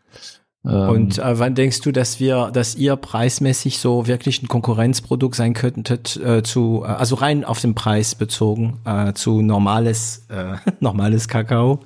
Sind wir jetzt schon. Seid ihr schon? Jetzt sind die Preise schon drunter. Naja, mit der Anlage, die ich jetzt habe, äh, wenn die mal das, läuft, dann okay. wird das Also so schnell, ja klar, weil da kommt die große Produktion. Okay. Ja. Hast du noch die erste Maschine? Die habe ich noch, ja. Die habe ich noch. Klar. Also, cool. Also ich glaube, wir haben eine gute Runde um die ganze Geschichte, äh, sind ja eine gute Runde gefahren. Ich fand es irgendwie, obwohl es ernst ist, fand ich sehr witzig, weil ihr wirklich, es ist, also ich habe schon einige hier im Podcast gehabt, die geben Gas, aber bei euch, äh, das ist wirklich so, äh, zu sagen, ihr gebt Gas, ist schon allein ein Euphemismus, finde ich. Ja. Ähm, eine neue Dimension des Gas geben, könnte der Titel von dieser Folge sein. Und ich stelle dir natürlich die übliche Frage, wenn ich dran denke, ähm, die letzte Frage, die ich immer gerne meine Gäste äh, stelle. Ich hoffe, du, ich weiß, du kennst den Podcast, deswegen hoffe ich, du bist nicht zu arg vorbereitet auf diese, auf diese Frage. Und zwar, ähm, sagen wir mal, ja, ähm, als du jetzt angefangen hast, in deine Beratungsagentur, ja, also die am Anfang, als du gegründet hast und so weiter und so weiter. Ähm, was, also wenn du diesen jüngeren Max, der gerade die Beratungsagentur gegründet hat und anfängt, wenn du ihm etwas ins Ohr flüstern könntest, was wäre das? Puh, schwierig. Oh, du bist nicht vorbereitet. Sehr gut. Bin, bin sehr, sehr gut. Sehr, sehr, sehr gut. Sehr, sehr gut. Ich stelle die auch nicht immer, ne? Du stellst die nicht immer? Nee. Nee, ähm, nee, nee. Das würde ich sagen. Ähm, ich glaube, äh, sag mal, äh, je mehr man wächst an, an dem Thema Unterne Unternehmer und, und, und Firmengründungen, ne, desto man hat, man hat immer Probleme, ne? es sind ständig Probleme da. Und die Probleme, äh, man muss irgendwie, irgendwie lernen, damit umzugehen. Ne? Und es ist irgendwie so, am Anfang ist jedes, ist ein kleinste Problem, es sind Riesenprobleme für einen. Ne? Und irgendwann kommt man, kommt man an so einen Punkt, wo man feststellt, wo, wo man das ein bisschen anfängt anders zu nehmen, ne? wo man sagt, ja gut, ist wieder ein neues Problem gekommen, das ist ähnlich wie, äh, ich muss halt noch ein paar Sit-Ups machen, ne? ich bin noch nicht, hm, ich bin noch nicht genau. fertig, mache ich halt noch mal zehn Sit-Ups, ne? und dann kommt jemand, kommt wieder ein neues Problem, ich halt noch mal zehn Sit-Ups machen, ne? Mhm. und irgendwann freundet man sich, glaube ich, damit an, dass man halt ständig ständig Sit-Ups macht, um fit zu bleiben, ne? Und du irgendwie, das ist, ist halt so part of the game, ne? Und es geht immer auf und ab und du musst dann einfach noch mal ein paar Sit-Ups oder Liegestütz machen, ne, um weiterzukommen. Mhm. Und ich glaube, das muss einem irgendwie klar werden. Und ich hätte, glaube ich, dem damaligen Max gesagt, du, ähm, just, just keep going, ne? Also mhm. mach einfach weiter, ne? Gewöhn dich dran, dass du immer weiter Sit-Ups machen musst, weil es mhm. hört auch nicht auf, ne? Und die Probleme, es, es wird nie problemlos sein. Ne? Es wird immer, die Probleme ändern sich nur so ein bisschen äh, werden größer, ähm, aber in der Wahrnehmung ist das immer das Gleiche. Ne? Und ich glaube, das ist das Wichtige, das muss man irgendwann mal begreifen. Und was glaubst du, würde er antworten? Ja, interessiert mich nicht. Ich habe gerade die, das und das Problem zu lösen, äh, komme nicht mit dem Schmarrn. Okay. Max, vielen Dank äh, für diese super Folge ähm, und auch für deine Offenheit. Ähm, und das ständige Lächeln, das du auf dem Gesicht hast, das merkt man leider nicht. Man hört es immer ein bisschen, wenn die Leute lächeln, aber du hast wirklich die ganze Zeit ein Lächeln auf dem Gesicht gehabt, hast anscheinend Spaß gehabt an diesem mhm. Spiel, an diesem 0 auf 1 Spiel. Äh, vielleicht hören wir wieder ja voneinander in eine äh, weitere Folge, um zu sehen, welche Dinger du schon wieder gekauft hast. Ähm, mir bleibt es übrig, nur noch übrig, äh, euch auch, äh, Zuhörer, also Zuhörerinnen, ähm, Danke zu sagen, dass wenn ihr noch so lange bei uns geblieben seid. Ähm, und ich sage Tschüss und bis zum nächsten Mal. Danke, David. Es war super bei dir, hat wirklich Spaß gemacht. Ähm, wie du Danke. richtig gesagt ich habe immer so ein bisschen Lächeln auf dem Mund gehabt. Äh, also mega stark. Ich kann nur noch eins sagen, ein bisschen Schleichwerbung zum Schluss. Äh, ab September gibt's uns dann im Handel äh, in verschiedenen Produkten. Haltet Ausschau und kauft unsere Nokoa-Produkte. Äh, probiert's aus und lasst euch überzeugen. Es ist keine Schnapsidee, schmeckt mega geil. Et voilà, Sie haben es geschafft, diese Folge bis zum Ende zu hören und ich danke Ihnen dafür. Sollte Ihnen dieser Podcast gefallen, vergessen Sie nicht, ihn zu teilen und darüber zu sprechen. Abonnieren Sie uns und zwingt Freunde und Familie es auch zu tun. Sie finden uns auch online unter 0auf1.com. Und falls Sie eine Internet- und Medienagentur mit einem breiten Spektrum an Erfahrungen und Kenntnissen brauchen, melden Sie sich. Das Team von L'Agence wird sich besonders gut um Sie kümmern.